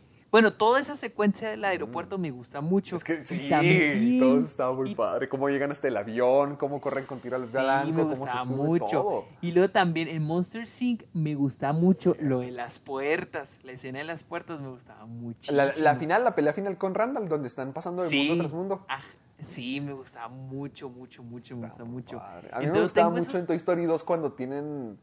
Cuando están todos en los conos, que, siempre, que tratan de llegar Sí, a, la, al- a la- a la también. tienda de Al y que, están en los conos y que llegan al Y en Bu- elevador, se encuentran con Y en Zorg, Buscando a Nemo, a busca, en Buscando a Nemo muestran todas las escenas que involucraban a los peces de la, del dentista. Ah, ah, sí, sí, sí, lo de. Juja. No, era, era Sí, Juja, tiburón. todo- pero, to- pero todas, de hecho todas, las de día, las de noche, todas esas escenas donde eran, donde se aparecían esos peces, me gustaban mucho. Cuando tratan de escapar y todo, me gustaba. A mí me acuerdo que Darla sí me asustaba un tanto, porque en ese entonces creo que Darla y yo teníamos o la misma edad o ella era poquito mayor que yo en la película y me acuerdo que para mí era como que muy grotesca ver que un niño lastimara a un animal, ver que un niño fuera Sí. así de intenso y sobre todo porque el diseño es feo a propósito, de que una niña Sí, molesta, sí. irritante y con frenos gigantes. O sea, querían hacer algo que te causara, ¡ay! como que espanto. Y sí, me acuerdo que ver a Darla sonreír o la foto que el dentista tiene de ella, sí era como que, ¡ay! Sí, y luego te el ponen- pez está hecho- flotando, el pez estaba flotando en la foto. Sí, y luego te ponían una, la musiquita de Psycho. Sí, ay, sí, sí, sí, me acuerdo, odiaba eso, pero me gusta mucho, Sí. de, de Buscando a Nemo me gustaba mucho toda la, la conferencia que tienen con los tiburones, toda la reunión que tienen. Ah, sí, también, también estaba padre. Es que en Buscando a Nemo hay muchas cosas muy clásicas, porque si, te, si no me había puesto a pensarlo, pero es más o menos un road trip de, Dory y Merlín, porque ve, Sí, conocen a las técnicamente. Sí, es un técnicamente. road trip. Conocen a la ballena, a las tortugas, a los peces que hacen, que se ponían en figuras. ¿Te acuerdas? Sí, sí, sí. Esos, y así como que había muchos, muchas personas con las que se iban topando a través del camino y no me había puesto a pensar lo que en sí era un road trip que veía de pequeño y me gustaba mucho algunas escenas como las del tiburón, como la de la ráfaga cuando se cuando conocen a las tortugas, que este, ¿cómo se llama? ¿Cómo se llama la tortuga? Shauna. Ah, Ray, no, este... Ay, no me acuerdo cómo se llamaba, pero ¿Cómo estaba bien llama? marihuana esa tortuga, me encantaba. Bien marihuana. Sí, me encantaba esa tortuga. Y otra sí. película que a mí me gusta mucho fue la de Los Increíbles, que de hecho fue la siguiente que salió después de Nemo. A mí me encanta y yo siento que la mejor Crush, Crush, la tortuga era Crush. Crush, Crush, ok. ¿Ves? No, no íbamos tan mal. Pero Los Increíbles creo que es mi película favorita de Pixar y eso porque la vi, creo que hace dos años, creo que fue la última vez que la vi y me encantaba de niño. O, o ahorita que lo que mencionábamos, de escenas que nos hacen muy felices, también había escenas que me aterraban. Me acuerdo que la muerte de Síndrome al final de la película para mí era como que, ay, no manches, se atoró, su cuerpo fue succionado por una turbina y como que mi mente no lo procesaba en ese entonces. En, en sí, yo ya, yo ya sabía que era una muerte muy fuerte, pero ahorita que me pongo a pensarlo y que la volví a ver, toda la película está llena de cosas fuertes y no solamente muerte. Sí. sino Sí, sí. también cosas de crisis de la edad, de querer vivir tiempos de gloria, y si hay gente muerta. ¿te acu- o- Mister Increíble se esconde detrás de los restos de su amigo para ocultarse de que no lo encuentren. Holy shit, está bien tétrico. O también cuando le están Espera, disparando todas ¿en las qué, bolas, momento, en, qué, ¿en qué momento es eso? Cuando Síndrome aparece por primera vez, que se, que se mete a la cueva y que ve la contraseña que dice Cronos. Ajá. ¿Te acuerdas? De que brinca, se mete como una, que una cueva y se esconde detrás de los restos de, de- de los restos de, Ah, creo que- ya sí, me acordé. a lo mejor se llamaba. Sí, ya me acordé, ya me acordé. Fíjate, a mí, ¿sabes? A mí me gustó, de, de- de Los Increíbles disfrutaba mucho el inicio. O sea, toda la película me encanta, pero me, Ah, disfruta el- mucho cuando el son inicio. jóvenes todavía. Cuando son jóvenes y también cuando los atrapa la policía que, que este Frozono y señor Cruz. Sí, esa, esa, eso. Es Sí, me gustaba mucho, disfrutaba mucho. Y Ay, luego, yo espera, creo que- lo- lo- lo- mi escena favorita de Los Increíbles, de tantas que hay, siempre va a ser la de el montaje de La vida es increíble otra vez. Life in... Eso, eso es algo que me persigue hasta hoy en día. Es la mejor canción para hacer cualquier cosa y te da simplemente felicidad ver cómo un hombre reencontró el sentido de la vida. Y es que esas cositas te gustan cuando eres niño, pero no las valoras porque no tienes la filosofía ni la mentalidad de un adulto, no, no entiendes lo que sentir esa desesperación significa. Y ahora que ya lo sabemos o que ya estamos a punto de saberlo, ya sabemos valorar las cosas de la manera en que el Señor Increíble y Elastigirl lo hacían. Por eso algo como Los Increíbles 2 eh, se me hace una decepción total. No, no, no les fiel nada a esa humanidad en los superhéroes que tenía Los Increíbles 1. Y me encanta esa película. Mira, después de esta, mira, yo creo que Los Increíbles fue mi última película con la que dije, ah, con la que digo, ok, esa es como que formó parte de mi infancia. Obviamente después de las siguientes películas también seguía yo siendo niño, pero ya no era como que, ah, como que, no sé, como que ya no fueron parte de con lo que crecí. ¿Me entiendes? Mm, Porque, ya, por ejemplo, la siguiente película que estrenó Pixar fue Cars. Yo sí crecí ya no con era- Cars. Yo Y yo no era, yo no, yo no era como que, a mi Cars me daba igual, no era como que me daba la atención. Y yo vi a mis primos, yo, yo, yo de mis dos familias, de la de mi papá y mi mamá, yo soy el mayor. Y yo veía a, a- a mis primos, a los menores, que ya empezaban a jugar con, con juguetes de Cars y les llamaba Cars mu- muchísimo la atención. Y yo era como que, oye, güey, me se está escuchando mucho mi... Sí, ah, fuck, es que se, se acabó la, la pila de los audífonos. Ahora voy. A ver, ah, ¿otra vez? Dilo. Uno, dos, tres. escucha? Ok, ya no me, no, no me escucho.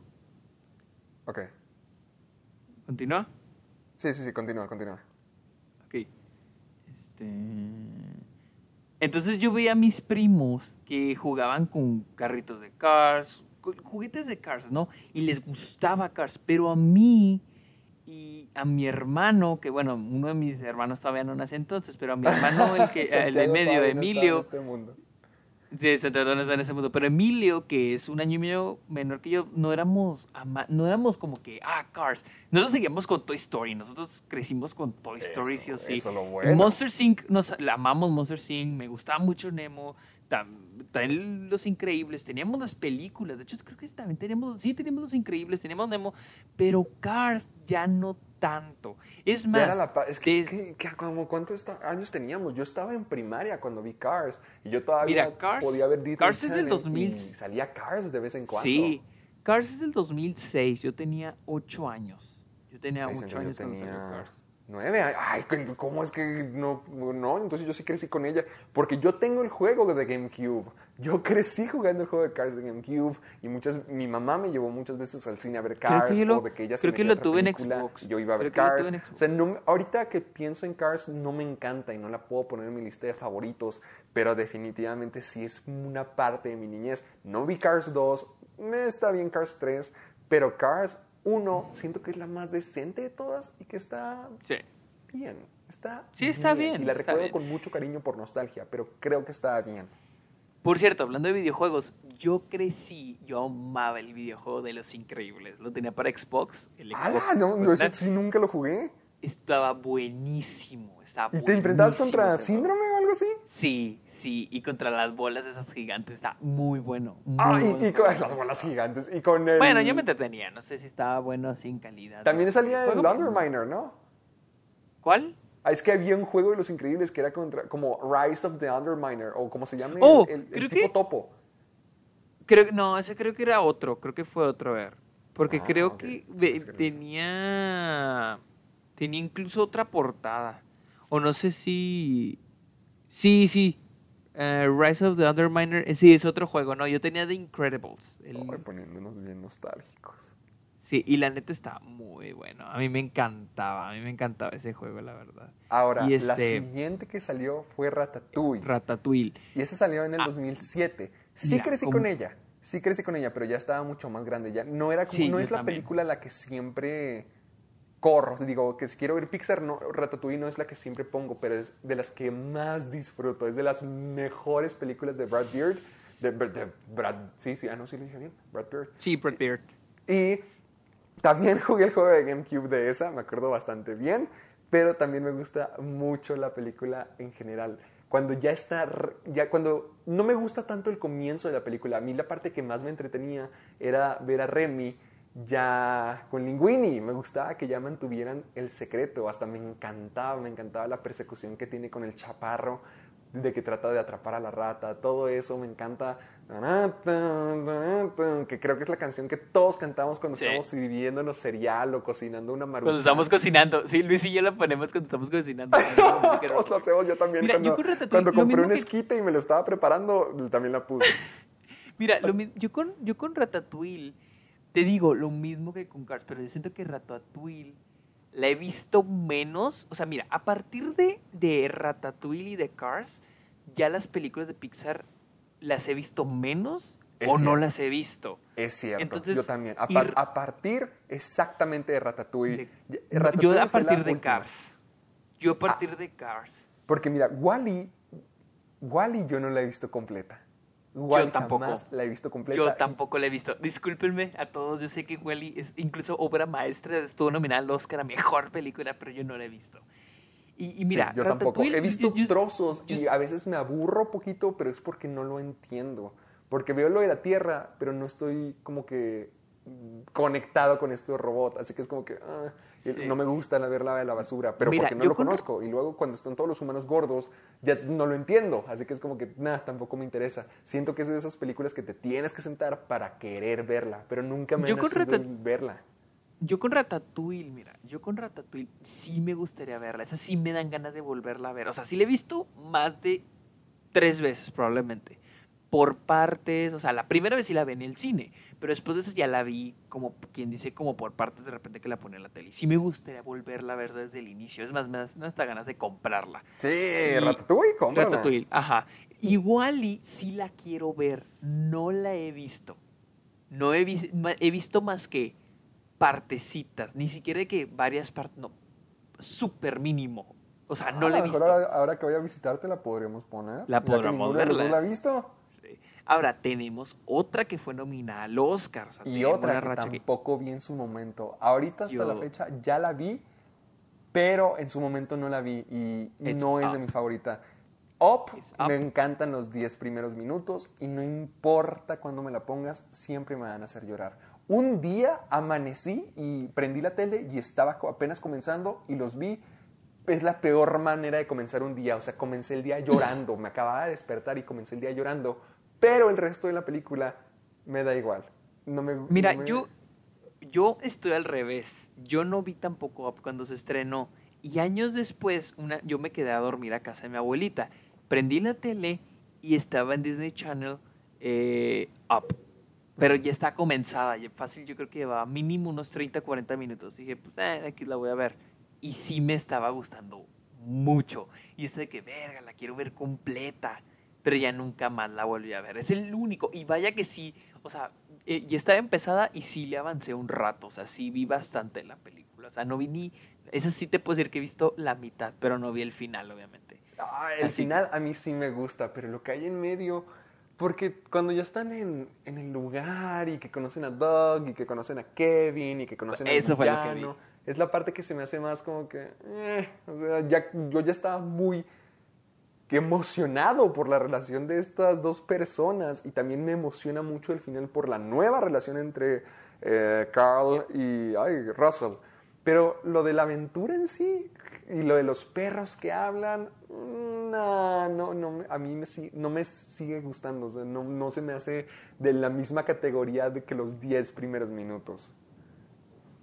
Mm, tendré que verla, la neta, tendré que verla. Porque te digo, lo que yo vi, a mí sí me gustó. Ah, La neta, a mí- intentarla. Pero Sí, am- también tenemos Toy Story 3. Y ahí es También donde ya esto. retomé más. Yo con Toy Story, como ahorita tú decías, yo crecí. Toy Story es mi franquicia, o sea, yo amo Toy Story. Sí, mi sí. favorita creo que es la 2. Creo que la 2 es sí, la mía también, la mía también. Pero mi mamá me cuenta, porque yo tengo, yo tengo el, yo también tengo el mismo VHS que tú y también tengo el mismo VHS de la primera, que es con el póster original donde Buzz está volando, sonriendo y Woody está todo preocupado, ahí creo que agarrado de un pie. Y lo tengo, tengo ahí la caja. Y a veces me da nostalgia verlo. Pero mi mamá me cuenta que yo vi mucho, muchísimo el VHS de Toy Story, que lo vi como unas 10 veces. Y además siempre me cuenta que ella me llevó 5 veces a ver Toy Story 2 al cine, al cine viejito ahí de Delicias, que fui a verla cinco veces y luego, años, años, años después, fuimos una vez a ver Toy Story 3 y me acuerdo que al final, como ya, ya, ya estaba en mi fase de prepa, no quería llorar frente a mi mamá, pero imposible. O sea, en, en las dos partes, en la del horno y en la despedida de Andy, se me salían los ojos. Y a pesar de que algo como Toy Story 4 se me hace incluso mejor que la 3, ah, a la 3 le tengo tanto cariño por esos, Sí, mira. memorias que me dio. A mí la 3 sí se me hace muy buena película. Sí. Y este, y sí, obviamente con el final, pues sí, yo también lloré cuando la vi. La vi con toda mi familia, me acuerdo, en el cine. Pero sí- siempre, o sea, yo desde entonces siempre he dicho, yo siempre he tenido esta teoría de que mucha, mucha gente sale a las películas y cuando tiene un final que dices, wow, muy espectacular, tú dices, wow, la película fue muy buena. Pero si te pones a analizarlo un poco más, no, tal vez no fue tan buena como tú crees. Ahora, Toy Story 3 para mí sigue siendo una gran película. Tuvo nominación a Mejor Guión Original en los Oscars, a Mejor Película del Año, que solo ha habido muy pocas películas animadas que han hecho eso. Y creo que es Wally, Up y Toy Story 3. Creo que esas Wow. tres son las únicas que lo han logrado. Y... Pero yo siento que a mí no me satis... como que no me sentía satisfecho. Sí, siento que es con- la peor de las cuatro, pero no digo que sea mala, sino solo la que Sí, está no, no, más no, abajo, la- pero sigue siendo una sí. gran película. Sí, es una gran película, pero sí, a mí como que no me dejó satisfecho. O sea, sí, el final está muy guau, pero no, no. Sí, porque eh, de la 1 tengo casi toda la película tatuada en la cabeza. La 2 ni se diga, es mi favorita. La Sí, la 4 dos, me sí. encanta. Y en la 3, mm, siento que a pesar de que es de las que tienen más personajes, mm, al mismo tiempo a lo mejor es la que tiene como que menos que contar y como que, o, o hasta por el final, por el final y por el horno, como que todo eso opaca el resto de la película. Porque mira, Buzz está en la película, pero nomás tiene esta trama acerca que se vuelve español. Y sí, es como que, no, comparado a lo que hacen con vos en las demás películas, hasta en la cuarto, donde tienen una participación mucho más pequeña, se me hace eh, como que las historias menos interesantes para los personajes. Sí. sigue siendo genial, pero no se me hace la- a la misma altura que algo como la 2 o algo como la 1, que se sienten muy épicas, que se sienten muy, muy íntimo. Sí. Y luego, bueno, aquí estoy viendo, Wally tuvo 1, 2, 3, 4, 5, 6 nominaciones al Oscar.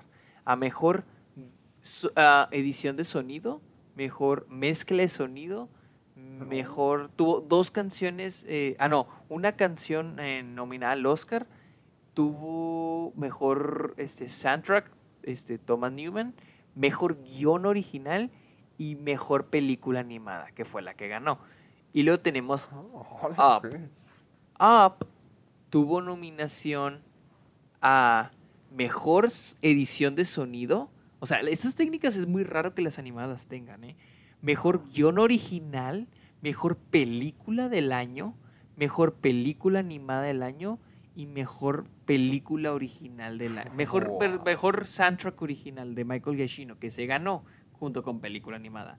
Y Toy Story 3, Toy Story 3 tuvo Me que nominación... a mejor película, sí me acuerdo. Estuvo nominada a mejor guion adaptado, Contra el discurso a del rey, mejor que es la que guion, sí, mejor guion, mejor edición de sonido, mejor película del año, mejor canción original de Randy Newman y mejor ah, película animada.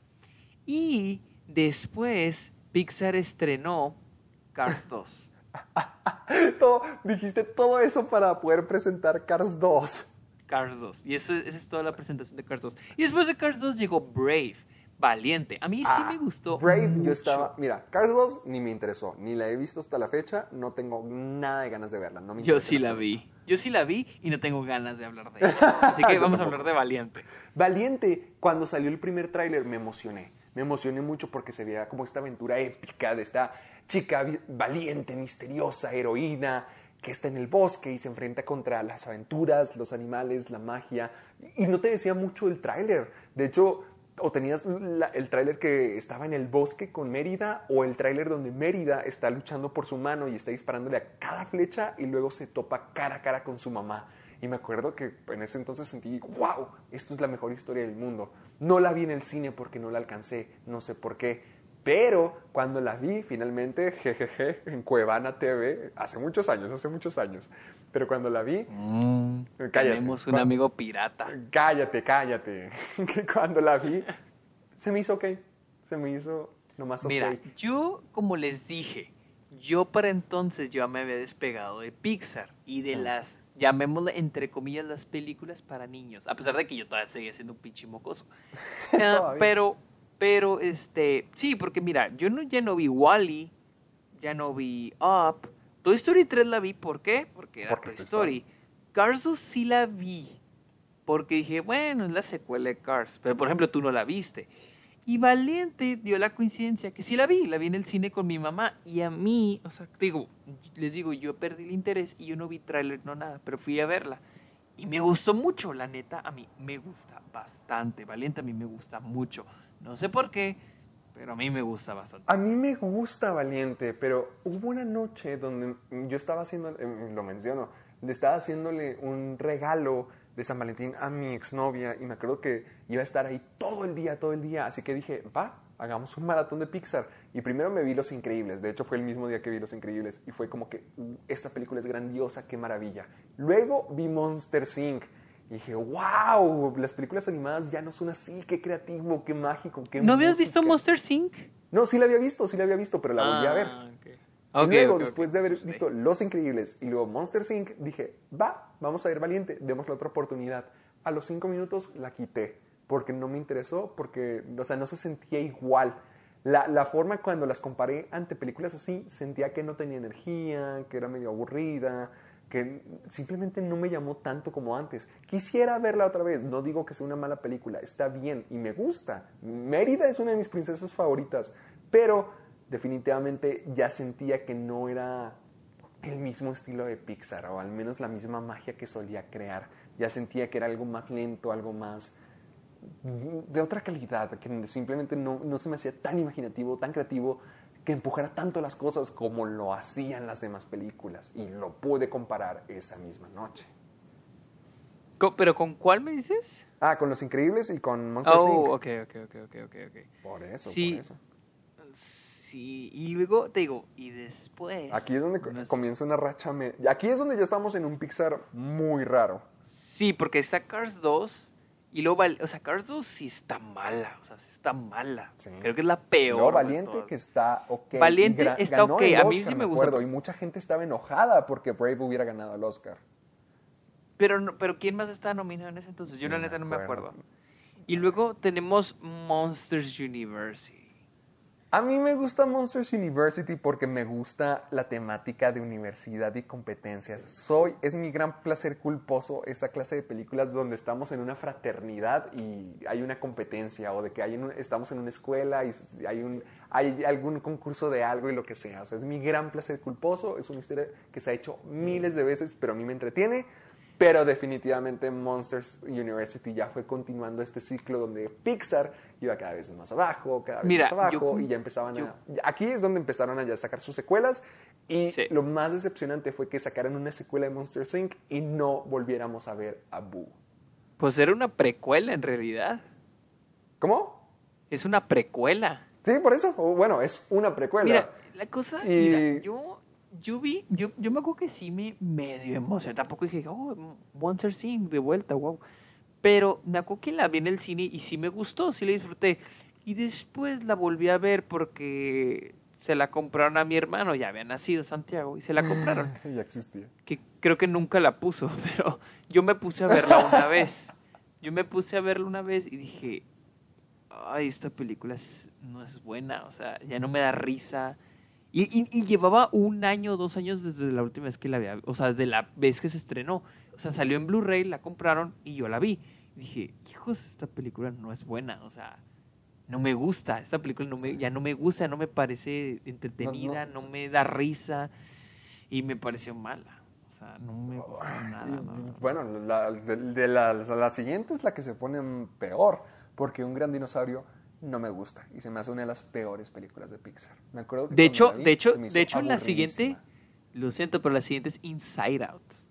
¡Ay, sí es cierto! ¡Ay, Inside eh, Out, ay. Inside- ¿Me Inside Out asustaste? Es de mis top 5 o top 3 películas favoritas de vida. Está buenísima. Está, Está buenísima. hermosa. La forma en que Inside Out juega con tus emociones. Ya no me acuerdo con quiénes la vi, pero la vi varias veces con mucha gente. Y, y- y ese momento donde Riley llora con sus papás y deja salir el... Se sintió tan humano. O sea, como es un viaje emocional. Literalmente eh, estamos viendo las emociones, pero estas personas también están aprendiendo cómo funcionar o cuál es el, el espacio que las emociones deberían de tener. Se me hace tópicos tan, tan fuertes y tan complicados, pero aquí los logran manejar diciéndote, oye, estar triste está bien, o oye, los, los sentimientos se pueden combinar, o las memorias pueden fungir de diferentes maneras. O sea, se me hacían como que ideas muy fuertes en el sentido emocional, como que con mucha inteligencia emocional, y nunca había visto que una película hiciera algo así, o que una película animada hiciera algo así, y se me hace muy entretenida, se me hace genial. A, a- mí la parte de Bing Bong no es mi parte favorita de la película, no que lo odie, pero lo que a mí más me llega al corazón es todo lo que le pasa a Riley, porque puedes ver cómo las emociones se van manifestando en su persona. Por eso el momento donde sus papás la están abrazando y ella deja soltar ese suspiro va a ser uno de mis momentos del cine favoritos de toda la historia. Uno de ellos porque se me hizo, o sea, revolucionario para mí. No había visto una película de niños de Pixar o, o- era una película de niños de Pixar que volvía a lo que era Pixar en general, o sea, los que creaban los estándares de lo que nuestra niñez fue, de los que eran originales y creaban las medidas para todos los demás, ese se me fue. Eh, eh, eh, Inside Out se me hizo el regreso a eso y la vi como 10 veces, la, la volvería a ver. Y Alegría, una de mis protagonistas favoritas de toda la historia de las películas animadas. Pero adivina qué. Pixar decidió hacer algo que se llama The Good Dinosaur. el Espera, buen pero ¿tú qué opinas de, de Inside Out? Ah, a mí me encanta, a mí me encanta, o sea, literal fue lo- todo lo que dijiste, a mí me fascina Inside Sí. Out.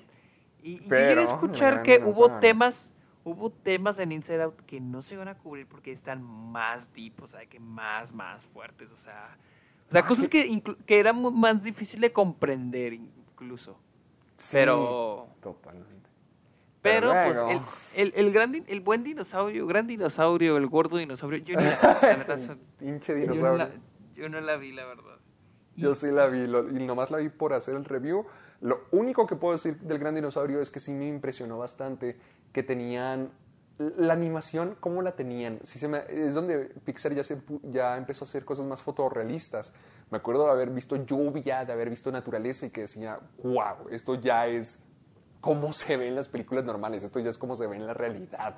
Pero en general la película se me hace como un refrito o que agarra miles de tramas y miles de historias de películas de Pixar y las junta. O sea, como que ahí es donde dice, ¿cuáles son los clichés de Pixar? ¿Cuáles son las cosas que siempre hacemos emocionales en Pixar para que a la gente les llegue? Ah, una muerte, ah, una amistad, ah, este cambio, ah, este viaje emocional, ah, un road trip. O sea, todo eso, las películas que ya habían hecho y que ya habían tenido efecto en nuestra cultura, las tomaron y las volvieron a hacer en El Gran Dinosaurio, solamente que más aburridas, con malos personajes y no.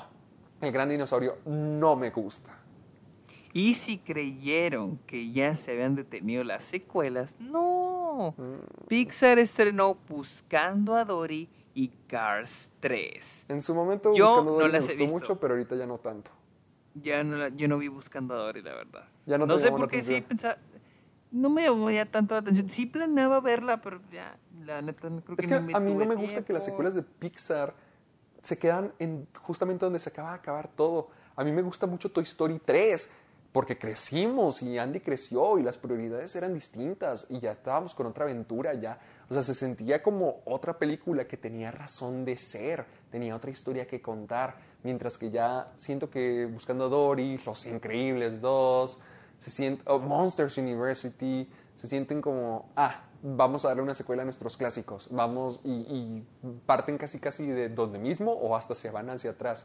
Y no me gusta eso, siempre, adelantándome poquito con Los Increíbles 2, con Buscando a Dory, siempre esperamos ver cosas más adultas, cosas- los personajes más evolucionados, y era una decepción que estaban exactamente donde mismo, solamente era una aventura X para poder darles otra historia que contar. Sí, no, yo la verdad me las ahorré, no quise verla y pues no, mejor. Bueno y Cars Fernando. 3 ni se diga. Y luego tuvimos Coco, tuvimos Coco, que a mí, Fíjate, Coco es una uh, película La que película que, cu- me cuando- hizo llorar cuatro veces. cuando yo vi Coco se me hizo, ah, está muy buena, nada más. Yo ahora la pienso más y digo, ah, me gusta más cada vez que la pienso, que pero no la he vuelto a ver, la neta no he vuelto a ver. Oh, deberías de verla. Es que a mí me gusta el momento en donde Ernesto de la Cruz empieza a cantar Recuérdame. Hijo, se me rompió el corazón de la. Recuérdame. No, no, no, esa no, esa no. La primera, la donde es Ernesto de la Cruz, que parece canción de Pedro Infante, que parece así, que es mariachi y está bailando con todas las, las chicas en, en el escenario gigante. ¿Te acuerdas? Sí, sí, sí, sí, sí, ¿de cuál? Se me hizo un espectáculo de primera clase. Todo, todo ese preludio donde te explican todo quién es Ernesto de la Cruz, cómo, cuán talentoso era. Te emocionas. O- Sí, es como si nosotros, como si yo estuviera viendo el Pedro Infante de mi tiempo, de que, oh, por Dios, qué ícono. Y la música me encanta. Me escuché el soundtrack. Tengo el soundtrack de Coco en Spotify y las, todas las versiones de, de Recuérdame. Sí se me hacen algunas partes predecibles como de que él fuera el abuelo, de que Héctor es el abuelo, pero no me molesta. La música se me hace genial. Ernesto de la Cruz me encanta. Es una película súper emocional. Ay, lo que hacen con toda la celebración del Día de Muertos. Cuando cuentan la historia en el papel picado, dije, ya, ya lo hicieron, ya me compraron totalmente, ya lo lograron. Llevaron este concepto a donde tenía que estar.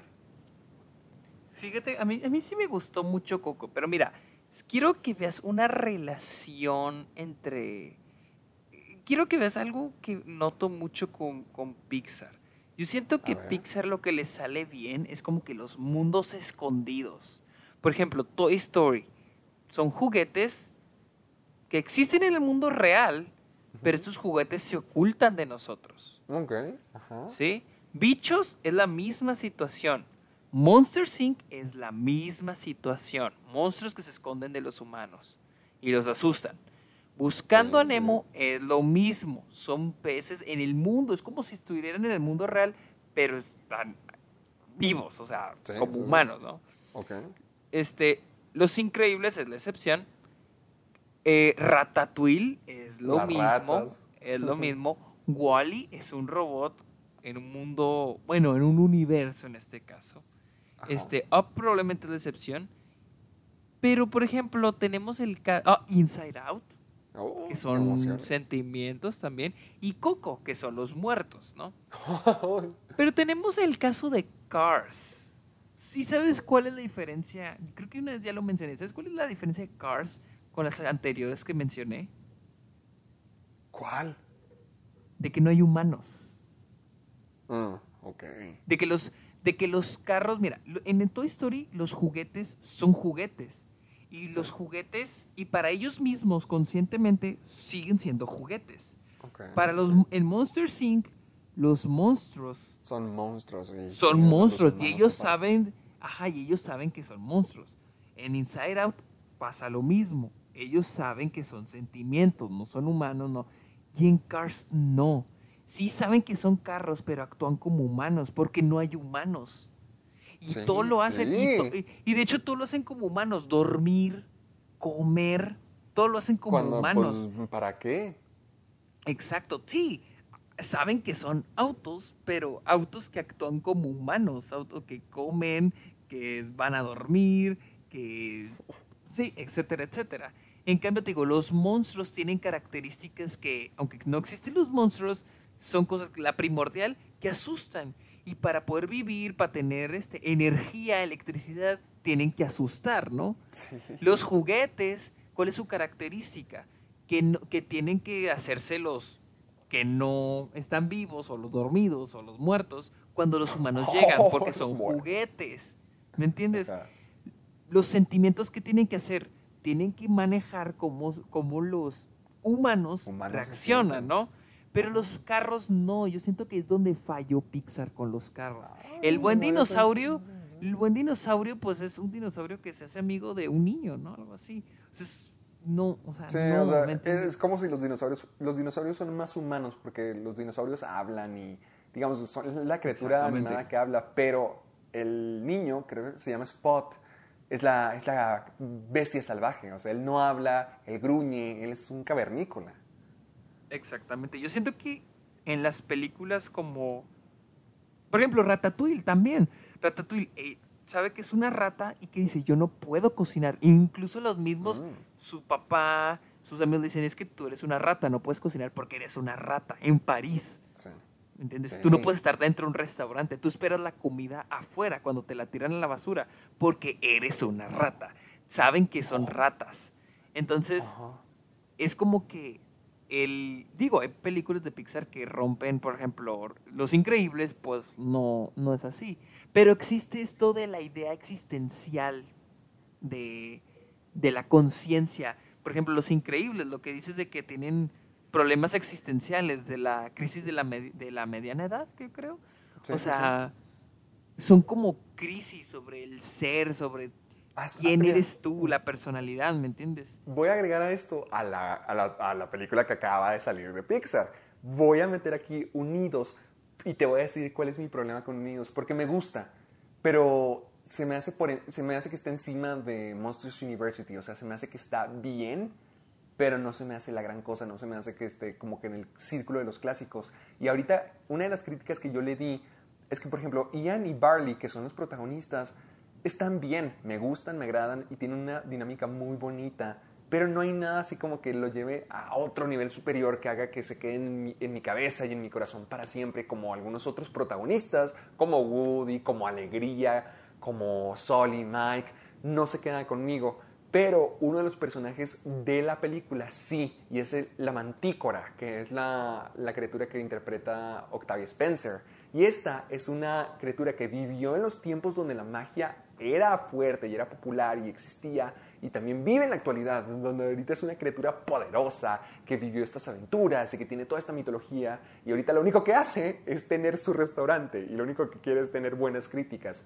Y ese personaje que es más chiquito, más comédico, se me hizo más completo que Yanni Barley, porque siento que ella vivió el mundo, ella vivió el mundo de la magia y vive el mundo actual. Ella es parte de ese cambio, ella sufrió el cambio, ella es víctima del cambio, ella reacciona y actúa según este cambio y su forma de pensar, su forma de sentir, su forma de desesperarse por cómo son las cosas actualmente, me llegaban a conectar mucho con ella porque sé que ella vivió eso, ella vivió esa crisis, ella tiene esa crisis de lo emocional, mientras que Ian y Barley se intrigan por, por ese mundo, reaccionan a ese mundo, mas no son parte de, son reaccionarios y se vuelven como nosotros, se vuelven como la audiencia, estamos atestiguando algo que es mucho más interesante, mientras que alguien como la mantícora, que es más pequeña en personaje, tiene más que ofrecer, porque ella es parte de ese mundo, ella es parte de esa crisis. Y va lo que tú estás diciendo, de que las crisis, los personajes que están escondidos, al menos de alguna manera aquí, como en este caso, de que está escondiendo su verdadera personalidad, se me hace que eso es mucho más interesante en Pixar que, como, que cuando tratan de hacer las cosas humanas como Cars o como aquí en Unidos con Ian y Barley, que son buenos protagonistas, pero son normales. Mientras que lo demás, la crisis, la emoción, está en otros lados, lo que tú mencionas. Entonces, Onward está ok. En conclusión. Sí, Onward está ok, le di un 8. Por ejemplo, a, a- Intensamente yo le di un 9.6 o un 9.7, pero a Onward le di un 8. Está bien. Y eso que estuve Está a punto bien. de darle un 7.9, pero dije, "Ah, creo que un 8. Sí, pobrecita. Pero Entonces, bueno. ¿cuál es? eh, amiguito, yo creo que ya no vamos a alcanzar a hablar de los cortos porque ya estamos a punto de llegar a Sí, las dos horas sí. otra vez. Sí. Literalmente, Sergio y yo dijimos, no, no lleguemos a las dos horas. Sí, pero son menos noticias, estamos- son menos noticias, pero ya estamos en dos horas. Yo creo que lo de los cortos los dejamos para la otra ocasión, pero Sí, quiero te- saber cuál es tu película favorita de Pixar y la menos favorita. Mira, oh, mira, voy a considerar nada más las que he visto. Si no menciono una es porque, digo, por ejemplo, películas yo les dije Up, Wally, no las he visto, no las considero. Híjole, mm, las estoy viendo aquí todas. Yo creo que, ay, estoy entre Toy Story 2 y Los Increíbles. Sí, yo también. Toy Básicamente Story yo 2. también iba a decir lo mismo. Toy Story 2 y Los Increíbles. Y mi menos favorita, Cars 2.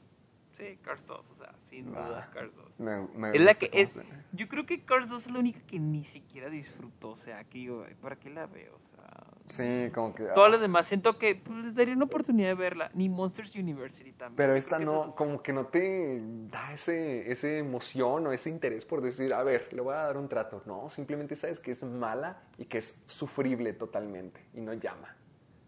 Sí, sí, sí, no, no, no. Entonces, ¿cuál es tu pel- tu- Entonces, ¿tú también? Igual, Los Increíbles. Sí, la y- mía me atrapaste totalmente. Eh, Los Increíbles o Toy Story 2, porque To- Los Increíbles se me hace la mejor película de Pixar y Toy Story 2 es con la que crecí y también se me hace de las mejores películas de Pixar. Y la que menos me gusta diría que Cars 2 también, pero como no la he visto bien, voy a decir que El Gran Dinosaurio. El Gran Dinosaurio es la película Sí, que el- el- menos me gusta de Pixar. Yo no la menciono porque no la vi. Yo no la he visto. Yo no la he Ni visto. la veas, te- guárdatela. Ok, tú no veas Cars 2. Guarda. Perfecto. Ya escucharon ustedes, gente. Ya aprendieron. Así que-. ¿Qué pedo? Así que. ¿Ya? ¿Eruptaste? No, Ah, pensé que sí, perdón. no, no soy tan cochino. Bueno, no, pues ya te hiciste esas mañas. Amiguito, ¿dónde te podemos seguir? Estoy en Twitter e Instagram como arroba el Sergio Munoz. Munoz, así con N, no con N. Perfecto. ¿Y tú, Héctor, dónde, dónde te podemos encontrar? Vayan a YouTube para buscarme como Caja de Películas. Ahorita acabo de subir mi crítica completa de Unidos, así que pueden poner en Caja de Películas Unidos, en YouTube Caja de Películas. También me pueden encontrar en Instagram como soy Héctor Portillo, en Facebook y Twitter como Caja de Películas. Y busquen a Sergio en TikTok en el futuro. No tengo TikTok, pero si quieren Por buscarme, me ahora, pueden. por ahora. ¿Por qué te esfuerzas tanto por meterme en TikTok, güey? Es mi racha de vida. Ay, también déjenos saber qué es lo que opinan. Podríamos crear un grupo de Facebook donde todo el mundo podría estar publicando cosas, memes, imágenes y más, para que ahí podamos estar compartiendo todos y tengamos un club de verdad. Me gustó, me gustó esa idea, así que a lo mejor la podríamos hacer realidad. Sí, a mí también me gustó la idea. Y poner memes. Excelente. Como siempre, pueden encontrar el Club de los Amargados en Spotify, en iTunes y en iBox. Recuerden descargarse el programa, llevarnos con ustedes a todos lados y siempre utilicen el hashtag Soy Amargado. En serio, utilicen el hashtag Soy Amargado. Es lo que vamos a compartir. Tienen que usar el hashtag para poder mostrarlo, para poder encontrarlo más fácil, para poder encontrarlos a todos ustedes. Utilicen el hashtag Soy Amargado. Amiguito, ¿me faltó algo? No, yo creo que es todo. Así Excelente. que, Este programa me gustó mucho, así que a mí también. creo que les... ¿Qué? A mí también. Eh, Eso, eso, vean, espíritu, y ustedes también, la gente que llegó hasta acá. Así que gracias por acompañarnos, gracias por estar esta semana y los vamos a estar viendo la próxima. Ah, y si tienen también temas de los cuales les gustaría que hablásemos, déjenos saber también. Como siempre, los vemos la próxima semana. Adiosito. Bye.